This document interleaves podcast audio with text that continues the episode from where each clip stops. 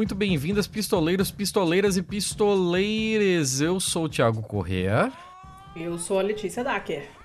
E esse é o pistolano número 192. Chama o SAMU, dona Letícia. Não. Não? Não quero SAMU. Não. Mesmo sendo 192. Que eu também nunca decorei que era o SAMU, porque o SAMU apareceu depois que eu já tinha saído do Brasil, se não me engano. Então eu só fui saber a existência dele quando eu voltei de férias pro Brasil. Anos depois. E. Enfim, felizmente nunca utilizei, né? Então, assim, não é muito folclórico na minha vida. Mas é o 192. É, e é isso aí. A parte mais folclórica do SAMU, eu acho que é aquele clássico vídeo do moleque lá, loucaço de droga, né? Falando do meu pai. Samu, seu cu. Eu não, não conheço esse vídeo, não sei. ah, meu Deus, eu vou te passar, depois eu passo isso daqui. Eu tenho que tá. lembrar, eu tenho que lembrar de que cidade ele era. Eu não Mas sei tá. de quem. Eu vou... Não tenho ideia. Ok, depois eu te passo. Tá. Uh, dona Letícia, o que estamos a fazer hoje? Hoje é o BMF, né? Hoje é BMF. E o que é BMF? É o bom, o mal e o feio que são os episódios pares, em que não temos convidados e, uh, sendo convidado-less, nós comentamos notícias boas, mais e feias, só nós dois. É... Comente o episódio passado, seu Thiago. O episódio passado qual é? Porque a gente tá nessa bagunça temporal e eu é. acho melhor perguntar antes. O é o dos crentes, né? Passado é o dos crentes, isso aí. E, só que antes, antes de comentar, é, ah. deixa eu. Eu queria que você fizesse a pergunta que você deixou pendurada para Celeste, do episódio do Estatuto da Vítima. Ah, sim. É, faz a pergunta aí para eu botar o áudio no episódio e depois eu boto a resposta dela, porque ela foi novamente muito gentil e me mandou um áudio respondendo a sua pergunta. Então responde, responde não, pergunta aí que depois eu insiro no momento da edição, eu insiro, introduzo, coloco, ponho a resposta dela. E você só vai me deixar ouvir a resposta quando eu ouvir o episódio? Claro. ah, que porra! Vai ter que esperar pra ouvir. Ora, não, tá bom, eu... tá bom. É, uma das perguntas que eu queria ter feito para ela no durante o nosso episódio, mas eu acabei esquecendo, até porque a gente tá com um monte de assunto, um monte de papo ali um engatando nos outros, é que assim, é, por exemplo, a gente vê casos como uh, daquela senhora que passou mais da metade da vida dela em uma situação análoga à escravidão, sei lá, servindo de empregada para uma família de ricaço ou num, num lugar praticamente em cárcere privado, esse tipo de coisa assim, né? E quando esse tipo de caso vai para justiça, é, assim, basicamente não importa muito o que a justiça faça, porque não existe uma pena proporcional para isso. Não, não tem nada que vá trazer metade da vida dessa mulher de volta, assim, né? É uma, é uma coisa muito complicada e tal. Mas geralmente o que acaba acontecendo é uma questão pecuniária. E o que me leva a pensar sobre casos que a gente já viu em, em, em outros lugares, de, por exemplo, um cara pra lá de milionário, quando ele passa por alguma situação e ele precisa ser indenizado, ele vai ganhar uma multa não menos de milionária. E quando uma pessoa realmente pobre passa por alguma coisa que acaba envolvendo uma restituição pecuniária como parte da como parte da, da, da restauração né, dessa vítima, Normalmente são valores baixíssimos, justamente porque tem um, tem um dispositivo na nossa. Agora eu posso estar falando bosta, depois o nosso departamento jurídico aí me corrige se é no nosso Código Civil, se é no nosso Código Penal ou se é na própria Constituição que está dito que uma pessoa não pode enriquecer com a indenização de uma causa, né?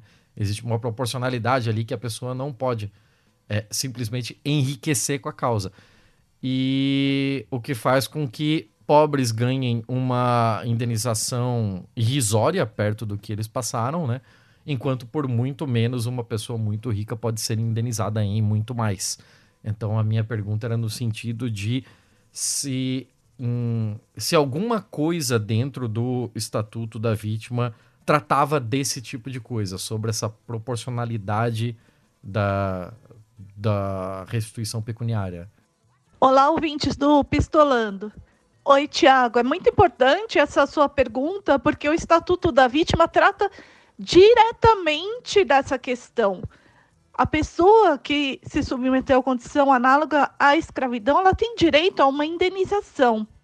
E uma indenização, veja, no mesmo processo criminal em que foi expedida. Então, houve um processo judicial, ficou constatada a prática de crime, o Ministério Público deve, desde a inicial, pedir uma indenização, porque o que a gente busca é a proteção integral da vítima. E dessa forma, você evita a revitimização, porque ela não terá, por exemplo, que pagar um advogado, até porque ela nem tem condições econômicas para isso, e entrar com uma ação judicial civil.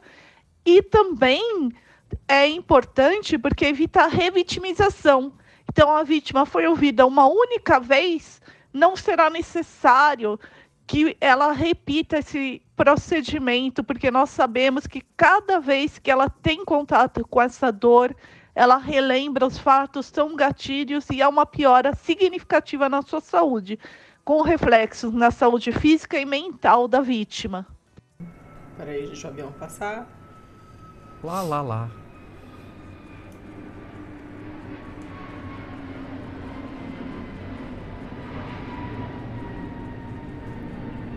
Um dia desses, o teto da sua casa todo vai tremer e você vai descobrir que foi o trem de pouso que deu um toquinho ali. Porque, porra. Ah, um pedaço de reboco já caiu, então. Pronto, passou. Tá. Bom, seu Thiago, uh, não vou te perguntar se está satisfeito com a resposta, porque você só vai estar satisfeito ou não com a resposta depois que você ouvir a resposta, somente quando o episódio sair.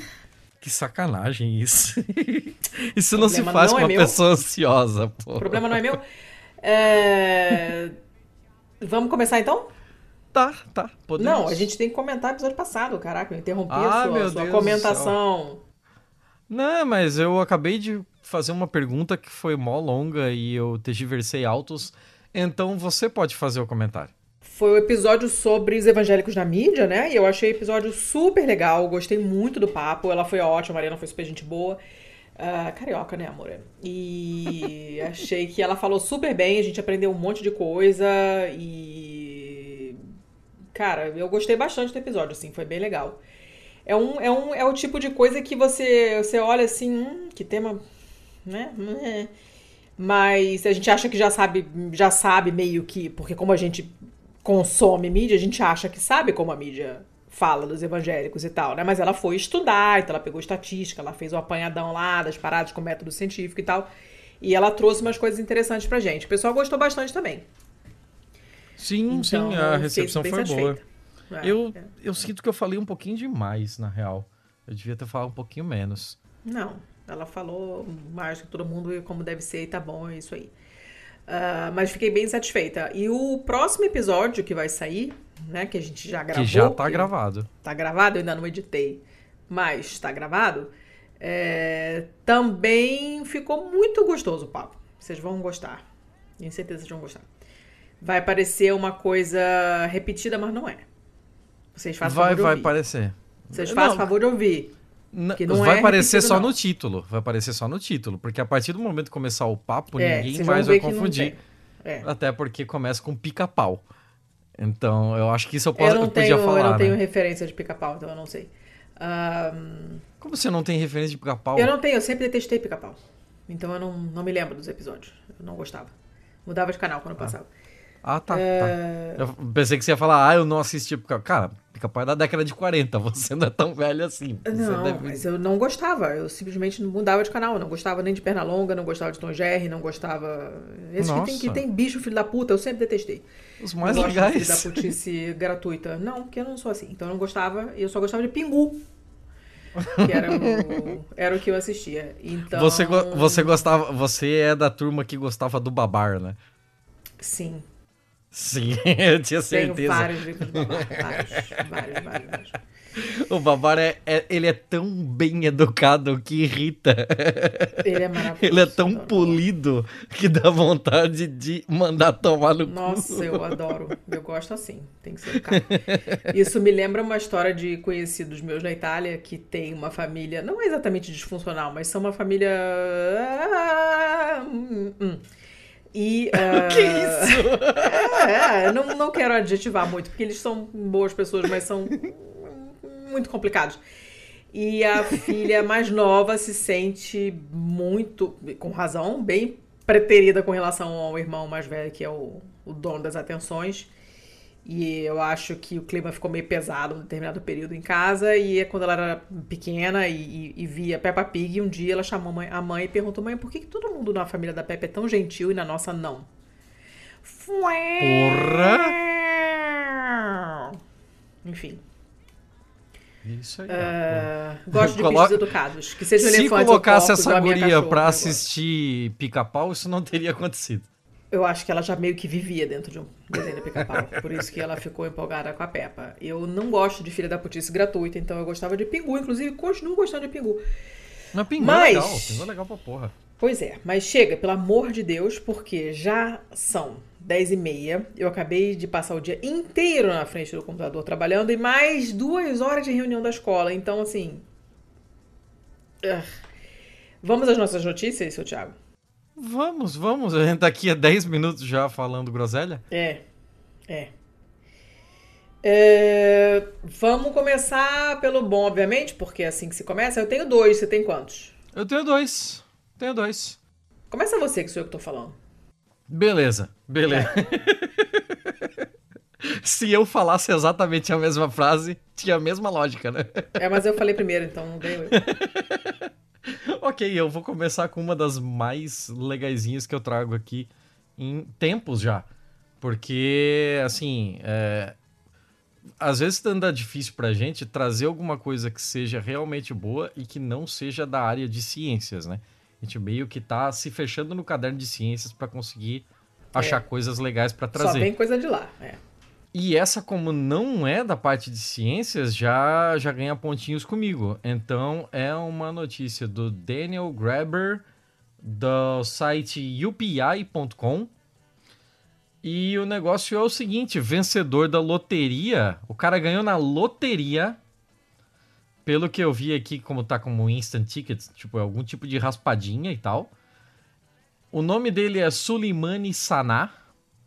Ele é do Mali e se mudou pra Carolina do Norte. Comprou uma raspadinha lá de bobeirinha, raspou e pay 100 mil dólares. Hum. Queria. E nada mal, né? Nada mal. Não é aquele premiaço do caralho, mas porra, já já Nossa acerta senhora. a vida de muita gente. E o que que ele prometeu fazer com esse prêmio dele? Hum. Ele vai financiar salas de aula em Mali. Ah, que bacana! Cara, quando eu vejo que ele vai fazer isso com desse, eu fico muito triste dele não ter ganho, assim, ó, milhões e milhões, sabe? Porque, porra, por que que esse cara não ganhou vários milhões Mas, e é, só 100 é. mil? Mas, porra, o, o cara o cara ele é de um, um condado devastado na África Ocidental é, e ele tá usando os ganhos dele para criar uma ONG que vai ajudar crianças em, em idade escolar da sua cidade natal. Aí tem uma aspas aqui, é, vou continuar fazendo o possível para ajudar a construir mais salas de aula para as crianças do Mali. Isso é o que me deixa realmente feliz. Ele tem 39 anos, trabalha como instrutor de dança e o seu sonho é abrir uma escola de dança no Mali. Ah, que coisa Acrescent... maravilhosa, gente. Amei. É, muito legal, muito legal. E ele acrescenta aqui que a motivação para jogar na loteria era realmente ganhar dinheiro para ajudar outras pessoas a realizar os seus próprios sonhos. Eu adoro dançar e quero ensinar as crianças do Mali a também gostarem disso. Se você fala em cultura e fala em educação, as duas coisas andam juntas parte do dinheiro vai ser usado para começar a construir um centro de dança lá. E essas raspadinhas lá da. Essa raspadinha não é nacional, ela é da loteria da Carolina do Norte mesmo. E elas.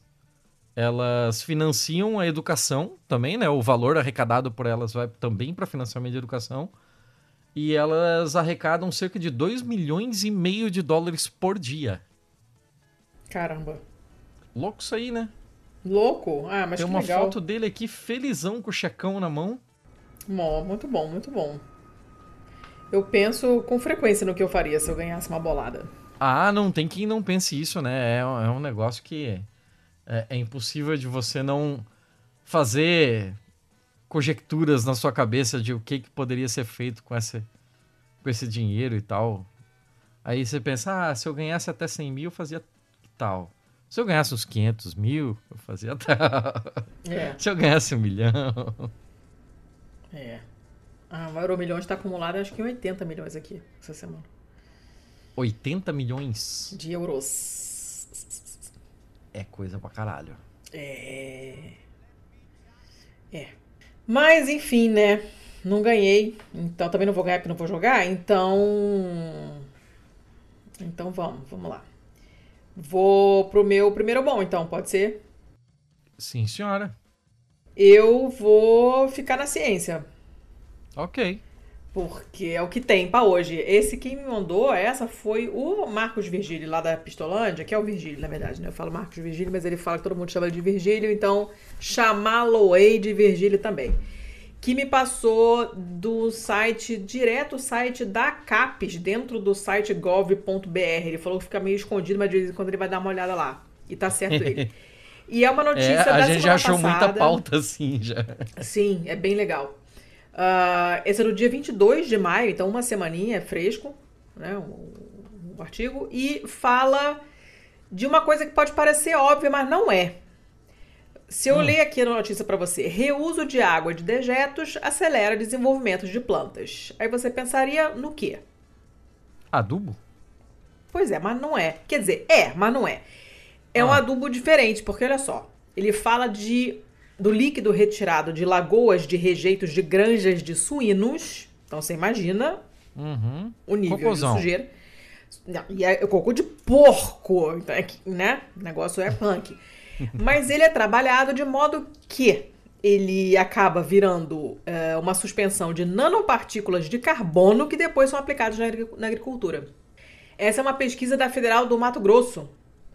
E eles identificaram nessas águas que são usadas para lavar as granjas de suínos e que normalmente são lançadas em lagoas de rejeitos, né? Eles descobriram que você retirando o líquido desses reservatórios e, e depois passando esse líquido para um, um processo que é, utiliza temperatura, pressão controladas, ele não especifica, essa, essa- esse líquido se transforma em nanopartículas de carbono que depois são aplicadas, presta atenção, nas folhas das plantas.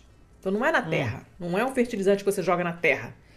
Né? Ele, você aplica nas folhas e eh, esse- essas nanopartículas ajudam no processo de fotossíntese e aceleram o crescimento das plantas em até 30%, que é coisa pra caramba. Né? Então o objetivo. 30%? 30%. O objetivo Porra. é aumentar a produção agrícola e, ao mesmo tempo, ser um aliado do meio ambiente, porque você consegue dar um destino adequado para esses resíduos, que normalmente é, contaminam o lençol freático, então você acaba, né, você, essa lagoa de dejetos não vai mais existir, porque você vai reutilizar esse líquido. Então, evitar, evita a contaminação do lençol freático e, consequentemente, a contaminação dos rios da região, né? E, ah, e ainda por cima produz mais alimentos. Então, é, é dupla vantagem. Né? Essa, esse nanofertilizante, que foi chamado BioC-DOTS, não é visto a olho nu, porque são, nano- obviamente, nanopartículas, né? E esse, esse BioC-DOTS, que deve ser BioC-DOTS, não sei, acaba, de alguma forma, melhorando a eficiência do processo de fotossíntese das plantas, contribuindo para o desenvolvimento delas. Essas partículas ficam dispersas na solução formada pela própria água da lagoa, que é usada, portanto, como solvente. E aí eles observaram que as plantas crescem mais, porque elas aproveitam melhor a luz solar. E aí acabam produzindo mais grãos, mais legumes, mais frutas, mais hortaliças, né? E eu gosto que tem um parágrafo inteiro falando sobre o lance de ser bolsista da CAPES, né? A bolsista em Química envolvida no projeto, que é a Ana Carolina Cunha Serafim, é uma bolsista da CAPES, e ela fala assim, ah, essa, com essa técnica, o nanofertilizante trabalha em sinergia com o vegetal. Ele, ele, ele absorve a parte ultravioleta da luz solar, que a planta normalmente não consegue captar, e ele emite uma iluminação que depois a planta consegue absorver. E essa outra iluminação ajuda a fazer essa a química da, da fotossíntese, então a planta cresce melhor. É, ela, ela utiliza a luz de maneira mais eficiente, porque consegue converter uma parte da luz solar que a planta normalmente não conseguiria. Hum. É, e ela fala assim: olha, o meu trabalho é entender o funcionamento, as características e a, a aplicação desse bioestimulante. A dedicação exclusiva nessa atividade faz com que as coisas andem. Se eu tivesse que dividir o tempo entre trabalhar e estudar, eu não teria os resultados em dois anos. Ou seja, a bolsa da CAPES é fundamental. Né? Eles hum. começaram a fazer testes de fotossíntese no ano passado, junto com o pessoal da Universidade Estadual de Londrina, eh, em lavouras de soja e de algodão. E eles vão começar a aplicar nas plantações provavelmente no segundo semestre desse ano, no Mato Grosso mesmo, que tem um número grande de granjas suínas. Então, tem muito material, muito material para fazer esse biofertilizante, né? Achei super bacana. De 30% parece que é pouco, mas não é, é muita coisa. Porra, não parece pouco, não. 30% parece coisa Não, de repente a pessoa, não, também não... na metade, é, é, muita coisa. E você, e, e, eu acho que talvez o mais importante do que esse número seja fazer sumir essa, essa poluição do lençol freático, né? Pega esse pessoal que fala que 30% é pouco e diz pra, oferece para eles um investimento que rende 30% talvez, para ver se eles não vão querer. Vão se é, foder. É, é, é. Tá, eu não sei se eu entendi tudo isso aí, tá. O... Eles jogam o bagulho na folha, hum. esse treco ele serve de filtro para luz? ele, ele consegue é, é, ele, ele pega uma parte da luz que a ah. planta normalmente não aproveita e ele devolve uma parte da luz que uma outra parte da luz que a planta aproveita. Tá, então ela acaba o trampo que ele faz é melhor. tipo do da folha de raio-x pra gente poder olhar pro eclipse, então. É filtrar uma coisa pro nosso olho não derreter. Não. Hum. Porque ele não tá tirando uma parte que mata a planta, que deixa a planta cega. Entendeu? Ele tá ele simplesmente ele pega uma parte da luz que a planta não usa. A planta não consegue usar essa parte da luz. E aí essa tá. nanopartícula fala: eu resolvo esse problema. Eu vou transformar ela em outra luz legal. Eu vou pegar essa parte da luz que você não consegue usar, eu vou converter ela num tipo de luz que você consegue usar e eu te dou de graça porque eu sou legal. Eu sou uma nanopartícula bacana. Toma, planta. E a planta fala obrigada. E ela pega essa, essa outra parte da luz que ela agora consegue usar, porque foi transformada, e faz uma fotossíntese mais legal. Ok, ok. Tá. Saquei, saquei, eu achei, Eu achei uma delícia de notícia. Obrigada, Virgílio. Eu achei ótima, ótima, ótima. Pô, massa, massa pra caralho. Massa é. pra caralho. Vai, vai você pra próxima então. Eu desisti da minha segunda. É? É, eu tava lendo ela de novo aqui, ela não é tão boa, então é. eu desisti dela. Tá, então eu vou dar minha segunda. Tá. Que apareceu para mim em, de, em várias fontes diferentes, mas a primeira, quer dizer, várias já são, né? Várias, mais de uma são diferentes, mas enfim, apareceu em lugares diferentes, mas a que eu gostei mais foi essa aqui da SIC Notícias, que é um site português. E eu gosto porque é enigmática a manchete, né? Joe Cameron não sente dor. E os, ah. e os cientistas já encontraram uma explicação. Aí você fala, quem é, é... Joe Cameron? é misterioso. É, Mas como aí... é que é o nome daquilo? É. Hanseníase? Não, né? não é Hanseníase, não. É, não é só num sentido, olha só, né? Essa história começou a aparecer em 2019. É uma britânica, Joe Cameron, que descobriu aos 65 anos que ela não sentia nem dor, nem medo, nem ansiedade. Pô, aí tá errado. É. Aí. E aí, agora os investigadores publicaram um estudo em que eles explicam o porquê. Hum. Na verdade, a coisa mais estranha dessa história é ela, ela ter demorado 65 anos para entender que não sentia nada, porque. Pois é, né? né? Mas enfim. Ela tem uma mutação genética, obviamente, né? Que foi depois descoberta por especialistas da University College London, a UCL, que acreditam que essa mutação possa também ajudar na cicatrização mais rápida de feridas. Uh, o caso dela foi publicado na revista Brain e eles acreditam que pode abrir portas para outros ensaios científicos com o objetivo de desenvolver medicamentos que tratem a dor e a cicatrização. Porque você entendendo o que está acontecendo no nível molecular, você consegue desenvolver novas drogas, né, mais específicas, né? Ela mora na Escócia e ela ficou conhecida quando, em 2019, né, quando os investigadores, os pesquisadores anunciaram que as mutações nesse gene FAAH, F-A-A-H, tracinho, out, faziam com que ela não sentisse nem dor, nem ansiedade, nem medo. E ela descobriu essa condição só 10 anos atrás, quando ela procurou ajuda médica para resolver um problema no quadril. Porque ela não sentia dor, mas ela estava com um problema no quadril. Não sei se não conseguia se mexer direito, a perna não levantava, sei lá. Ela foi operada no hospital meses depois e, apesar de, do, do tratamento para esse tipo de lesão normalmente ser muito doloroso, ela não relatava dor nenhuma. A pessoa falou: que, como assim, hum. gente? Aí os pesquisadores foram lá ver o que, que é, né? Como assim? E descobriram essa, essas alterações em outros dois genes. E, e tá tudo relacionado, então ela não sente nem dor, nem ansiedade, nem medo. E agora que eles determinaram quais são os genes responsáveis por essa né, cuja mutação é responsável por essa condição dela, fica mais fácil de você desenvolver drogas específicas para tratar essas condições, para deixar a pessoa sem ansiedade, para tratar dor, que a gente acaba meio que existe clínica da dor, né? Mudou bastante o manejo da dor, né? Mas ainda é um, é um problema. A dor não é, não é só um sintoma, né? Ela, dependendo do, do, de onde ela é, da intensidade, do tipo, você não tem vida. Uhum. Né? A pessoa que tem enxaqueca em salva uma vez por semana, essa pessoa não vive. Né? Uma dor crônica que impede um determinado movimento. Você não pode fazer uma porção de coisas. E, e, e não tem solução para muitos casos. Né? Então, se você conseguir encontrar uma solução para uma coisa dessas, é um negócio enorme.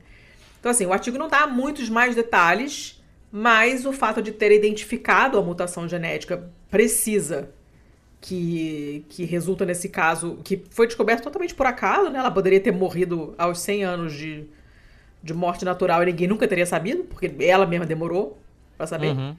né? Mas, por sorte, teve que passar por esse procedimento esquisitíssimo, esquisito, é, é, é doloroso, que ela esquisitamente não sentia dor, e aí alguém correu atrás, teve um estalo, correu atrás e descobriu. Então, é só isso. Ela é simples, não tem muitos detalhes, mas eu achei interessante. De vez em quando aparecem umas coisas dessas, né? Que nem aquela outra que a gente já trouxe também, da mulher que sentia hum. cheiro. Da cheiradora de, lá. De Alzheimer e tal, é. E diagnosticava os negócios com cheiro. Volta e meia tem uns negócios doidos assim e acabam resultando em. Se bem aproveitados, né? Acabam resultando em coisas bacanas, em descobertas interessantes. Uhum. Então, é isso aí. A Joe Cameron não sente dor, gente, tá? Manchete então tá, portugueses. Né? Manchete português. Tá, era simplesinha e acabou. Então tá, dona Letícia, com isso finalizamos o bom, então é... vamos pro mal, então? Vamos, vamos seguir vamos o bonde? Vamos. Uh, você tem quantos maus? Dois. Tá, eu tenho zero maus hoje. tenho zero maus, eu vou deixar para me atochar de feio hoje. Ai, meu Deus. Fazia tempo que a gente não fazia um, um, uma tocha de feio, né? Então, manda ver hum. aí. Manda os seus tá. dois em seguidinha. Tá, tá. Uh, a primeira foi o Leonardo que mandou. Um beijo pro Leonardo.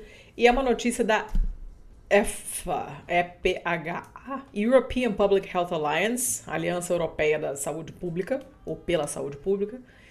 E é, não é legal, né? Não é legal fala de desgaste de pneus, uma fonte subestimada de poluição do ar. Como se a tá. gente precisasse de mais um motivo para usar menos carro. Agora a gente sabe, essa notícia é de, 20, de 2022, tá? Não é nova. Uhum. A gente vem falando de microplástico um milhão de vezes aqui, né? Já falamos de microplástico em tudo quanto é lugar. Mas uma fonte de dessas partículas é, horrorosas que não, não estava sendo muito tomada em consideração é a caceta do pneu dos carros. Hum. E uh, esse estudo foi publicado por uma, uma faculdade de medicina em março do ano passado, no, do, do, do, Reino Unido, em março do ano passado, foi o primeiro estudo a mostrar que uh, a poluição por microplásticos né, uh, foi encontrada, foram encontradas essas, essas partículas lá no fundo dos pulmões de pessoas vivas, né? Isso a gente, Uhum. a gente acho que já trouxe essa notícia, já comentou ano passado, não me lembro. Naquele mesmo mês, microplásticos também foram detectados no sangue humano. Ou seja, a gente já entendeu que essas partículas elas não só entram no corpo e, e ficam lá por onde entraram. Não, elas passeiam, porque elas estão na corrente sanguínea. Né? E aí sabe-se lá onde que elas vão parar. São feitos de polímeros sintéticos, são pedaços muito pequenos de plástico, normalmente menores, menores que 5 milímetros, não são biodegradáveis e tendem a se acumular no ambiente, isso a gente já sabe.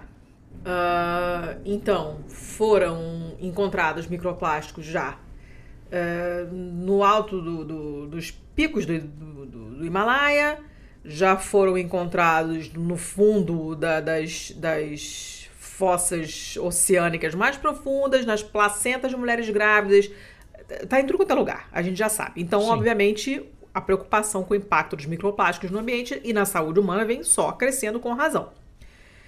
Mas, apesar desse problema estar crescendo, não há, até o momento, nenhuma lei europeia que cubra a poluição por microplásticos de uma maneira assim completinha, né? E a Comissão Europeia agora quer reduzir a quantidade de microplásticos lançados não intencionalmente no, no ambiente e essa, essa, essa decisão inclui os microplásticos que são originários de pneus de carros, de ônibus, enfim, de caminhão, de, de transporte sobre pneus, né? E eles, é, eles falam aqui que a comissão tinha um plano de publicar essa iniciativa legislativa no fim de 2023, obviamente não foi procurar, ah, e ah, eles estão trabalhando nisso já tem um tempo. Eles fizeram um, um trabalho sobre os impactos sobre a saúde das emissões de transporte é, sobre pneus, mas de, não, não o que sai do. Como é que chama aquilo, meu Deus? Exhaust fumes. Do cano de descarga. escape, isso. É, né, do escapamento. Não, não esse tipo de poluição. Fala, cara, esse, esse estudo de poluição que o carro emite a partícula pelo cano de, pelo escapamento, todo mundo já sabe, já tem milhão de estudos. Mas tem outras coisas rolando além disso, da fumaça do carro, né? Tem outras coisas acontecendo. E uma dessas coisas é a, a, a, a- essa, esse desgaste dos pneus, que acaba lançando essas micropartículas no ar. E eles estimam que só nos 27 países da União Europeia, as emissões de microplásticos que têm como origem pneus chega a mais ou menos 450 mil toneladas por ano. Tá. Não é pouco. Não, não é pouco. Estamos falando Não só é da Europa, pouco. tá? É, não é pouco. Essas partículas, elas são causadas pelo processo normal de, de fricção, né? De atrito entre os pneus e a superfície da, da rua, da estrada, né? A melhor solução, obviamente, seria dirigir menos. Ter menos transporte sobre pneus. Então, ah, a EFA, né? Que é essa agência europeia pela saúde pública, obviamente apoia uma mudança na, na- em termos de mobilidade, né? Para você usar a mobilidade ativa, que é andar e andar de bicicleta, né? Usar é, mobilidade compartilhada, como aqueles carros que você pega na rua, não é o teu, né? É, transporte público, obvi- obviamente, sempre que possível. Isso reduz o consumo de combustíveis fósseis e, consequentemente, de emissões de carbono.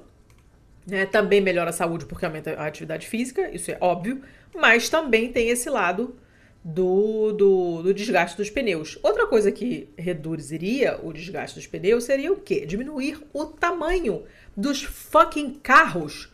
Hoje eu tive que me segurar muito para não dar um chutão no farol de um SUV imenso que estava estacionado em cima da calçada com uma nonchalância assim. é, simplesmente o cara tem um carro que é do tamanho de um rinoceronte bota na calçada e fodam-se as pessoas que passam ali. Fodam-se as pessoas. Cara, eu, tive, eu, só não, eu só não dei um chutão porque tem câmera em tudo quanto é lugar e, e ia acabar dando ruim pra mim. Mas olha, a vontade é de andar com um canivetinho e sair rasgando os pneus. Qual a necessidade de uma pessoa que está em Lisboa ter um carro do tamanho de um rinoceronte? Não, nada justifica aquilo. Não existe. Não existe. Né? Mas estava lá. Então tem que diminuir esta merda. Proíbe esta caralha de tipo de carro na cidade. Não pode. Ou você tem um lugar para enfiar esse negócio, ou você não, não entra na cidade com essa bosta. Paga o IPVA, que é o preço de um apartamento todo ano, daqui a pouco o pessoal vai começar a desistir de usar essa merda. O que a, essa agência é, defende é o estabelecimento de uma, de uma regulamentação que limite a massa, a potência, a velocidade dos carros.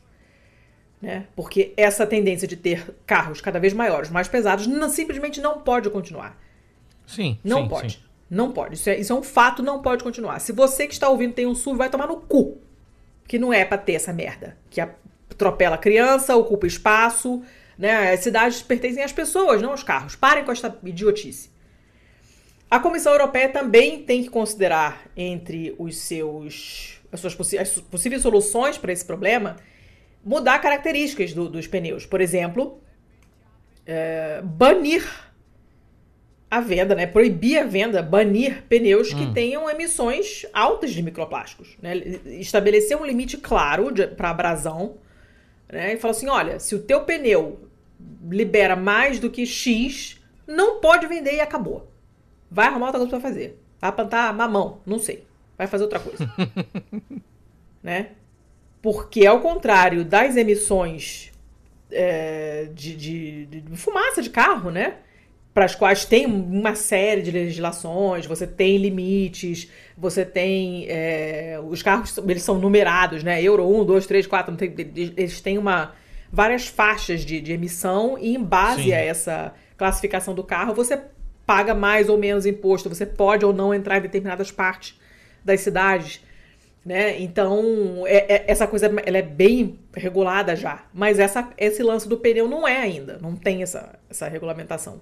Uhum. Né? Então, o, o, que eles, o que eles esperam é que role uma regulamentação desse tipo para padronizar testes, padronizar métodos para determinar essa taxa de abrasão dos pneus para poder dizer qual pneu é para vender e qual não é para vender. Né? Uh, e, obviamente, é claro que os, os fabricantes de pneus têm que começar a fabricar pneus com menos emissão desse tipo, óbvio, né? E aí você tem que sair multando mesmo, não tem muito o que fazer, né? Regulamentar, sair multando e investir maciçamente em transporte público, dificultar cada vez mais a entrada de carros nas cidades, para ver se o pessoal se toca e passa a andar de bonde e de bicicleta é, onde possível, obviamente, né? A pessoa não pode pegar um bonde se não tem bonde, não é mesmo? Então tem que investir pesadamente em transporte público para tirar carro da rua. Essa semana, aqui em Lisboa, aconteceu uma coisa bacana que foi um, aquela, aquelas bicicletas, tipo a bicicleta do Itaú, né? Uhum. Que aqui se chama gira, que eu achei bem legal, porque gira quer dizer maneiro. E, e também gira porque a bicicleta, a roda da bicicleta gira, então eu achei um nome legal. Esse é o nome das bicicletas, essas de que tem as estaçõezinhas, né? Você não pode simplesmente largar no meio da rua que nem as do Uber, não sei o quê. É, essa você tem a estaçãozinha. Eles abriram cinco novas estações essa semana.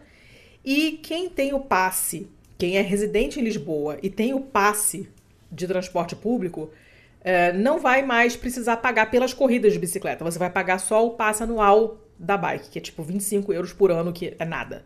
Então você paga 25 euros por ano, que é o teu passe da gira, uhum. né? E até é, recentemente você pagava se a tua corrida fosse mais longa que, sei lá, quantos minutos, não me lembro quantos, que não, não, não uso esse serviço porque eu, eu uso mais transporte público e faço muita coisa a pé. Mas se você fizesse uma viagem de bicicleta com mais de não sei quantos minutos, você, a partir daquele minuto X, você pagava um valor Y. E agora você não vai mais pagar, você só vai pagar o passe anual, que é maravilhoso. Né? Quem tem o, o passe gratuito, que são os estudantes até 23 anos, e quem tem mais de 65 anos, uh, não paga nem esse passe anual. Então já é muito legal. A parte ruim dessa notícia é que a junta de freguesia, que seria a subprefeitura do bairro, a junta de freguesia de Belém, uh, tinha três estações para inaugurar, mas não rolou. Por quê? Porque as estações, o projeto das estações colocava elas em lugares em que elas tiravam vaga dos carros. Aí não pode. Mas, meu Deus, freguesia! É oh, para tirar o carro! é para tirar o carro, Flor! Sabe? Mas enfim, vai rolar, vai sair e, e, de repente investindo mais nisso, porque eu vejo cada vez mais o pessoal, o pessoal que usa muito, muito, muito a gira, muito mesmo. As pessoas vão para o trabalho, elas estão claramente indo para lugares, elas não estão dando uma volta de bike, elas estão indo para lugares de bicicleta. Então, tá acontecendo cada vez mais frequência. Eu tenho uma ciclovia no meu bairro, eu, eu, observo de manhã quando eu passo, eu vejo, tem sempre mais pessoas, muitas pessoas levando as crianças de bicicleta, ou a criança na sua própria bicicleta, pequenininhas, já andando de bike. Ou então naquelas bicicletas holandesas que você bota a criança sentadinha no banquinho, ou na frente ou atrás, tem vários modelos. Eu tenho visto com bastante frequência. Então a parada tá, de alguma maneira, tá funcionando. Mas também tenho visto carros cada vez maiores. Então, assim, uh, tem que ser feito algo a respeito definitivamente. Essa, esse tipo de poluição é uma poluição que eu ainda não tinha me preocupado. Agora já tenho mais motivo para me preocupar. Né? Então, uhum. Então, assim, ótimo, muito bem. Ainda bem que eu não sou hipocondríaco, mas enfim, esse é o meu primeiro mal. Tá, ô Letícia, deixa eu, deixa eu entender um negócio. Quanto você falou lá que era a emissão mesmo? Quanto? De toneladas lá? Ah, 400, acho que era 450 mil toneladas, já fechei o negócio aqui. Por ano? É. Tá, tá. Por quê? Você achando pouco, muito? Não é pouco, hum. mas comparado com várias outras outros segmentos poluentes é pouco. Sim, tipo, mas estamos falando é, é, é pouco somente é, da Europa. É, é pouco ou muito varia de acordo com a régua. Não, mas mesmo para a Europa eu achei pouco. Mesmo para a Europa eu achei pouco. Eu, eu, imagino que os Estados Unidos sozinho deixa, é, deva ser mais ou menos a mesma coisa que a Europa hum, inteira. Não sei, talvez até mais. Dada a prevalência de transporte sobre rodas nos Estados Unidos total uhum. e absoluta.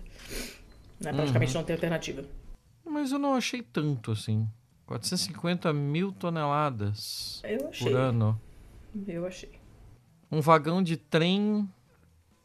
Um vagão de trem tem umas 100 toneladas.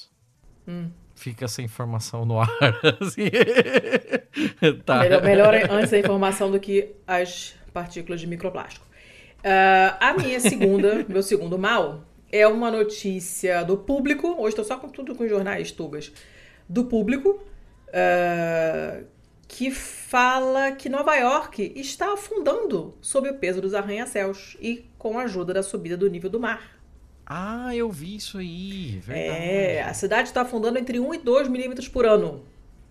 E duas das causas principais são o peso dos arranha-céus e o aumento do nível do mar. Olha que beleza. O nível do mar que cerca a cidade de Nova York subiu mais de 22 centímetros desde 1950. A média de afundamento da cidade é entre 1 e 2 milímetros por ano, mas tem zonas que podem ter o dobro desse valor. Ele dá como ilustração, né, no caso dos arranha-céus, as duas construções mais famosas dos Estados Unidos, que são o Empire State Building e o Chrysler Building, pesam o equivalente a 140 milhões de elefantes. Cara. Por que elefantes? É um... Por que elefantes, né? Mas Não que sei. porra. Dá essa merda em toneladas, cara. Vão ser Provavelmente o, o, artigo original era americano, então eles usam, a gente já sabe, qualquer unidade de medida, desde que não seja uma, né, uma unidade métrica. Mas enfim. O material, além do peso dos edifícios, obviamente, né? Que é claramente um fator, o material que compõe o solo no qual esses edifícios estão apoiados também é uma outra coisa que tem que ser levada em consideração. Né? É, ele fala de um estudo citado pelo Guardian que fala que a maioria dos prédios é constituída de elementos como xisto, que é um tipo de rocha sólida, só que o solo normalmente ele recebe depois uma camada feita a partir de uma mistura de areias e argilas. Uhum. E isso influencia a longevidade e a estabilidade das construções.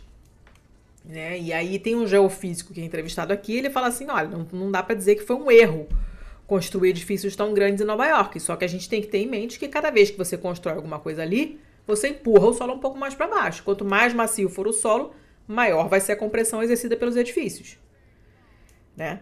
E à medida em que as cidades costeiras crescem em nível mundial, a combinação densificação da construção e subida do nível do mar acaba aumentando o risco de inundação né? Uhum. Então, o objetivo desse, desse documento, desse estudo, é sensibilizar para o fato de que cada edifício alto adicional construído em zonas costeiras, fluviais ou lacustres, estou falando com você, Balneário Camboriú, pode contribuir para o futuro risco de inundação, né? E pode ser necessário incluir estratégias de mitigação nos projetos mesmo, né? Uhum. É, e aí você tem cientistas dizendo que é, a cartografia e os dados de satélite que apresentam, que eles apresentaram no trabalho, ajudam a quantificar o perigo. E isso depois ajuda a desenhar soluções melhores. Eles lembram, olha, nós tivemos dois furacões recentes que causaram vítimas e grandes danos na cidade de Nova York. Em 2012 foi o furacão Sandy, que forçou a entrada da água do mar na cidade. E teve o Ida, né, o Ida, em 2021, que sobrecarregou o sistema de drenagem por causa do, do grande escoamento dentro da cidade, que é quase toda pavimentada, asfaltada. Uhum. Então não tem retenção de água pelo, pelo solo, né? Vai, tudo, tudo escoa porque é tudo cimento. E eles continuam dizendo que os arranha-céus não são os únicos culpados, né? Claro, a erosão do solo causada pelos sistemas de drenagem urbana são um problema, é um, né? É um problema. A erosão, concordância, Letícia. A erosão é um problema. o bombeamento de águas subterrâneas uh, e o aporte de sedimentos também é um problema que não se restringe só aos Estados Unidos, é uma coisa que acontece. A construção uhum. de barragens para armazenar água diminui a velocidade de escoamento diminui a deposição e, e enfim, um monte de merda, né? É, é uma cidade inviável, vamos combinar, né? Inviável. Eu, eu, particularmente tenho uma grande antipatia por Nova York, não, não morro de amores. E sei que tem gente que ama.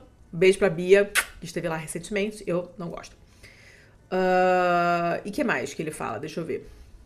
Ah, ha. Em 2020, um estudo do World Resources Institute, com sede em Washington, falou que previa que os aeroportos de Nova York poderiam ficar submersos em 2100. Hum.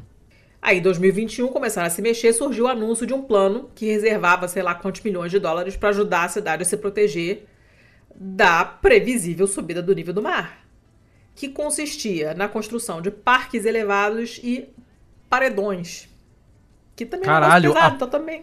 Né? a olha, pior a ideia, né? Pois é. Pois é, pois é, pois é. E além desse do peso brutal das estruturas como os arranha-céus, né, já foram estudados outros perigos menos evidentes. Por exemplo, esses hum. edifícios enormes causam a morte de centenas de milhões de aves todos os anos. Tá. Os piores são aqueles de vidro, né, e os iluminados, que confundem os bichos. Uh, e eles acham que. Eles deram como número de base 100 milhões de aves por ano, mas provavelmente chega a mais do que isso. É. Que, que coisa difícil de estimar. Como faz é, né? isso? É. Né, na cidade de Nova York mesmo, eles é, estimam 200 mil aves mortas todos os anos. Uh, e eles falam das inundações, porque o distrito de Nova York é o mais populoso dos Estados Unidos, são 8,4 milhões de pessoas. Uh, e essa a exposição repetida à água do mar pode corroer o aço, des, des, desestabilizar os edifícios. As inundações, as inundações, obviamente, matam pessoas diretamente, mas indiretamente também. Essa, uhum. esse, esse, né, essa, esse corroer dos, dos prédios não é um negócio legal. Sim. Claro que não são só os nova-iorquinos, porque a costa leste dos Estados Unidos toda, tipo Boston, Orlando, Miami, ali também vai dar ruim, principalmente por causa do recuo dos, das, das geleiras com o fim da, da com o calor, né, com o aquecimento global, as mudanças climáticas, né? Então uh, vai, vai dar ruim, vai dar tudo ruim, né? E o aumento da, da, da população nas cidades vai, obviamente, exacerbar tudo isso que está acontecendo.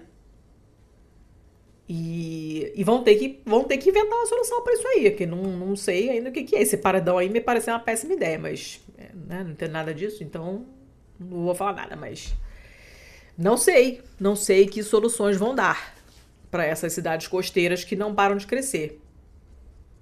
Não sei. Sei lá, eu tô ainda bolado com esse negócio de como é que estimaram o número de aves. É, não sei. Não sei, mas cara. certamente morre mais do que eles estimaram ali, então não é legal. Então essa é uma notícia ruim.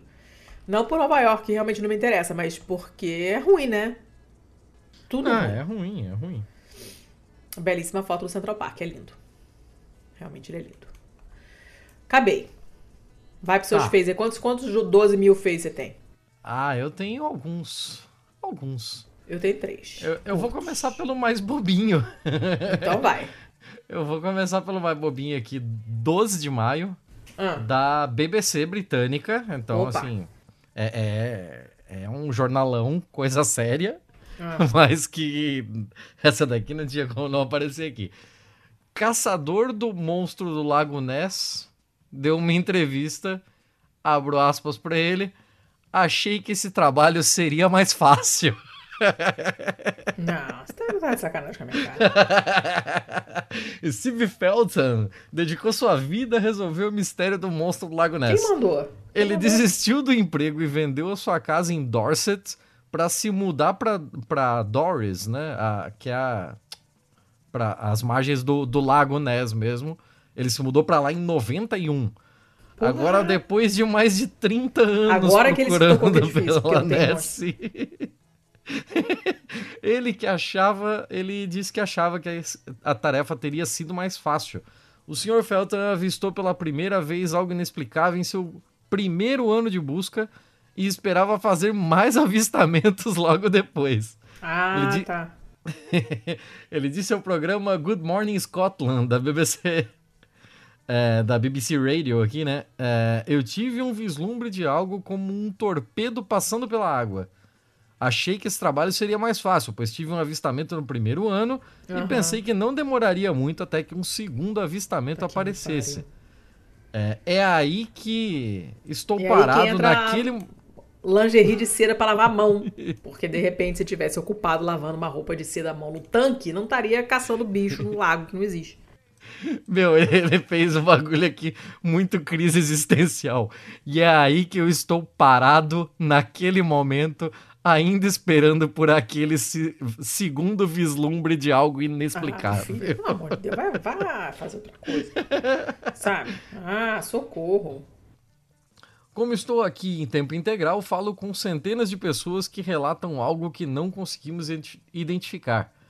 A dedicação do Sr. Felton à sua busca eh, o levou a ser nomeado embaixador do ano no Highlands and Island Tourism Awards de 2016. Tá faltando, tá usa- faltando coisa pra fazer aí. Pode, pode, pode dizer. Os esforços contínuos do caçador de Nessie eh, vêm 90 anos depois do que é descrito como o primeiro avistamento moderno de um monstro.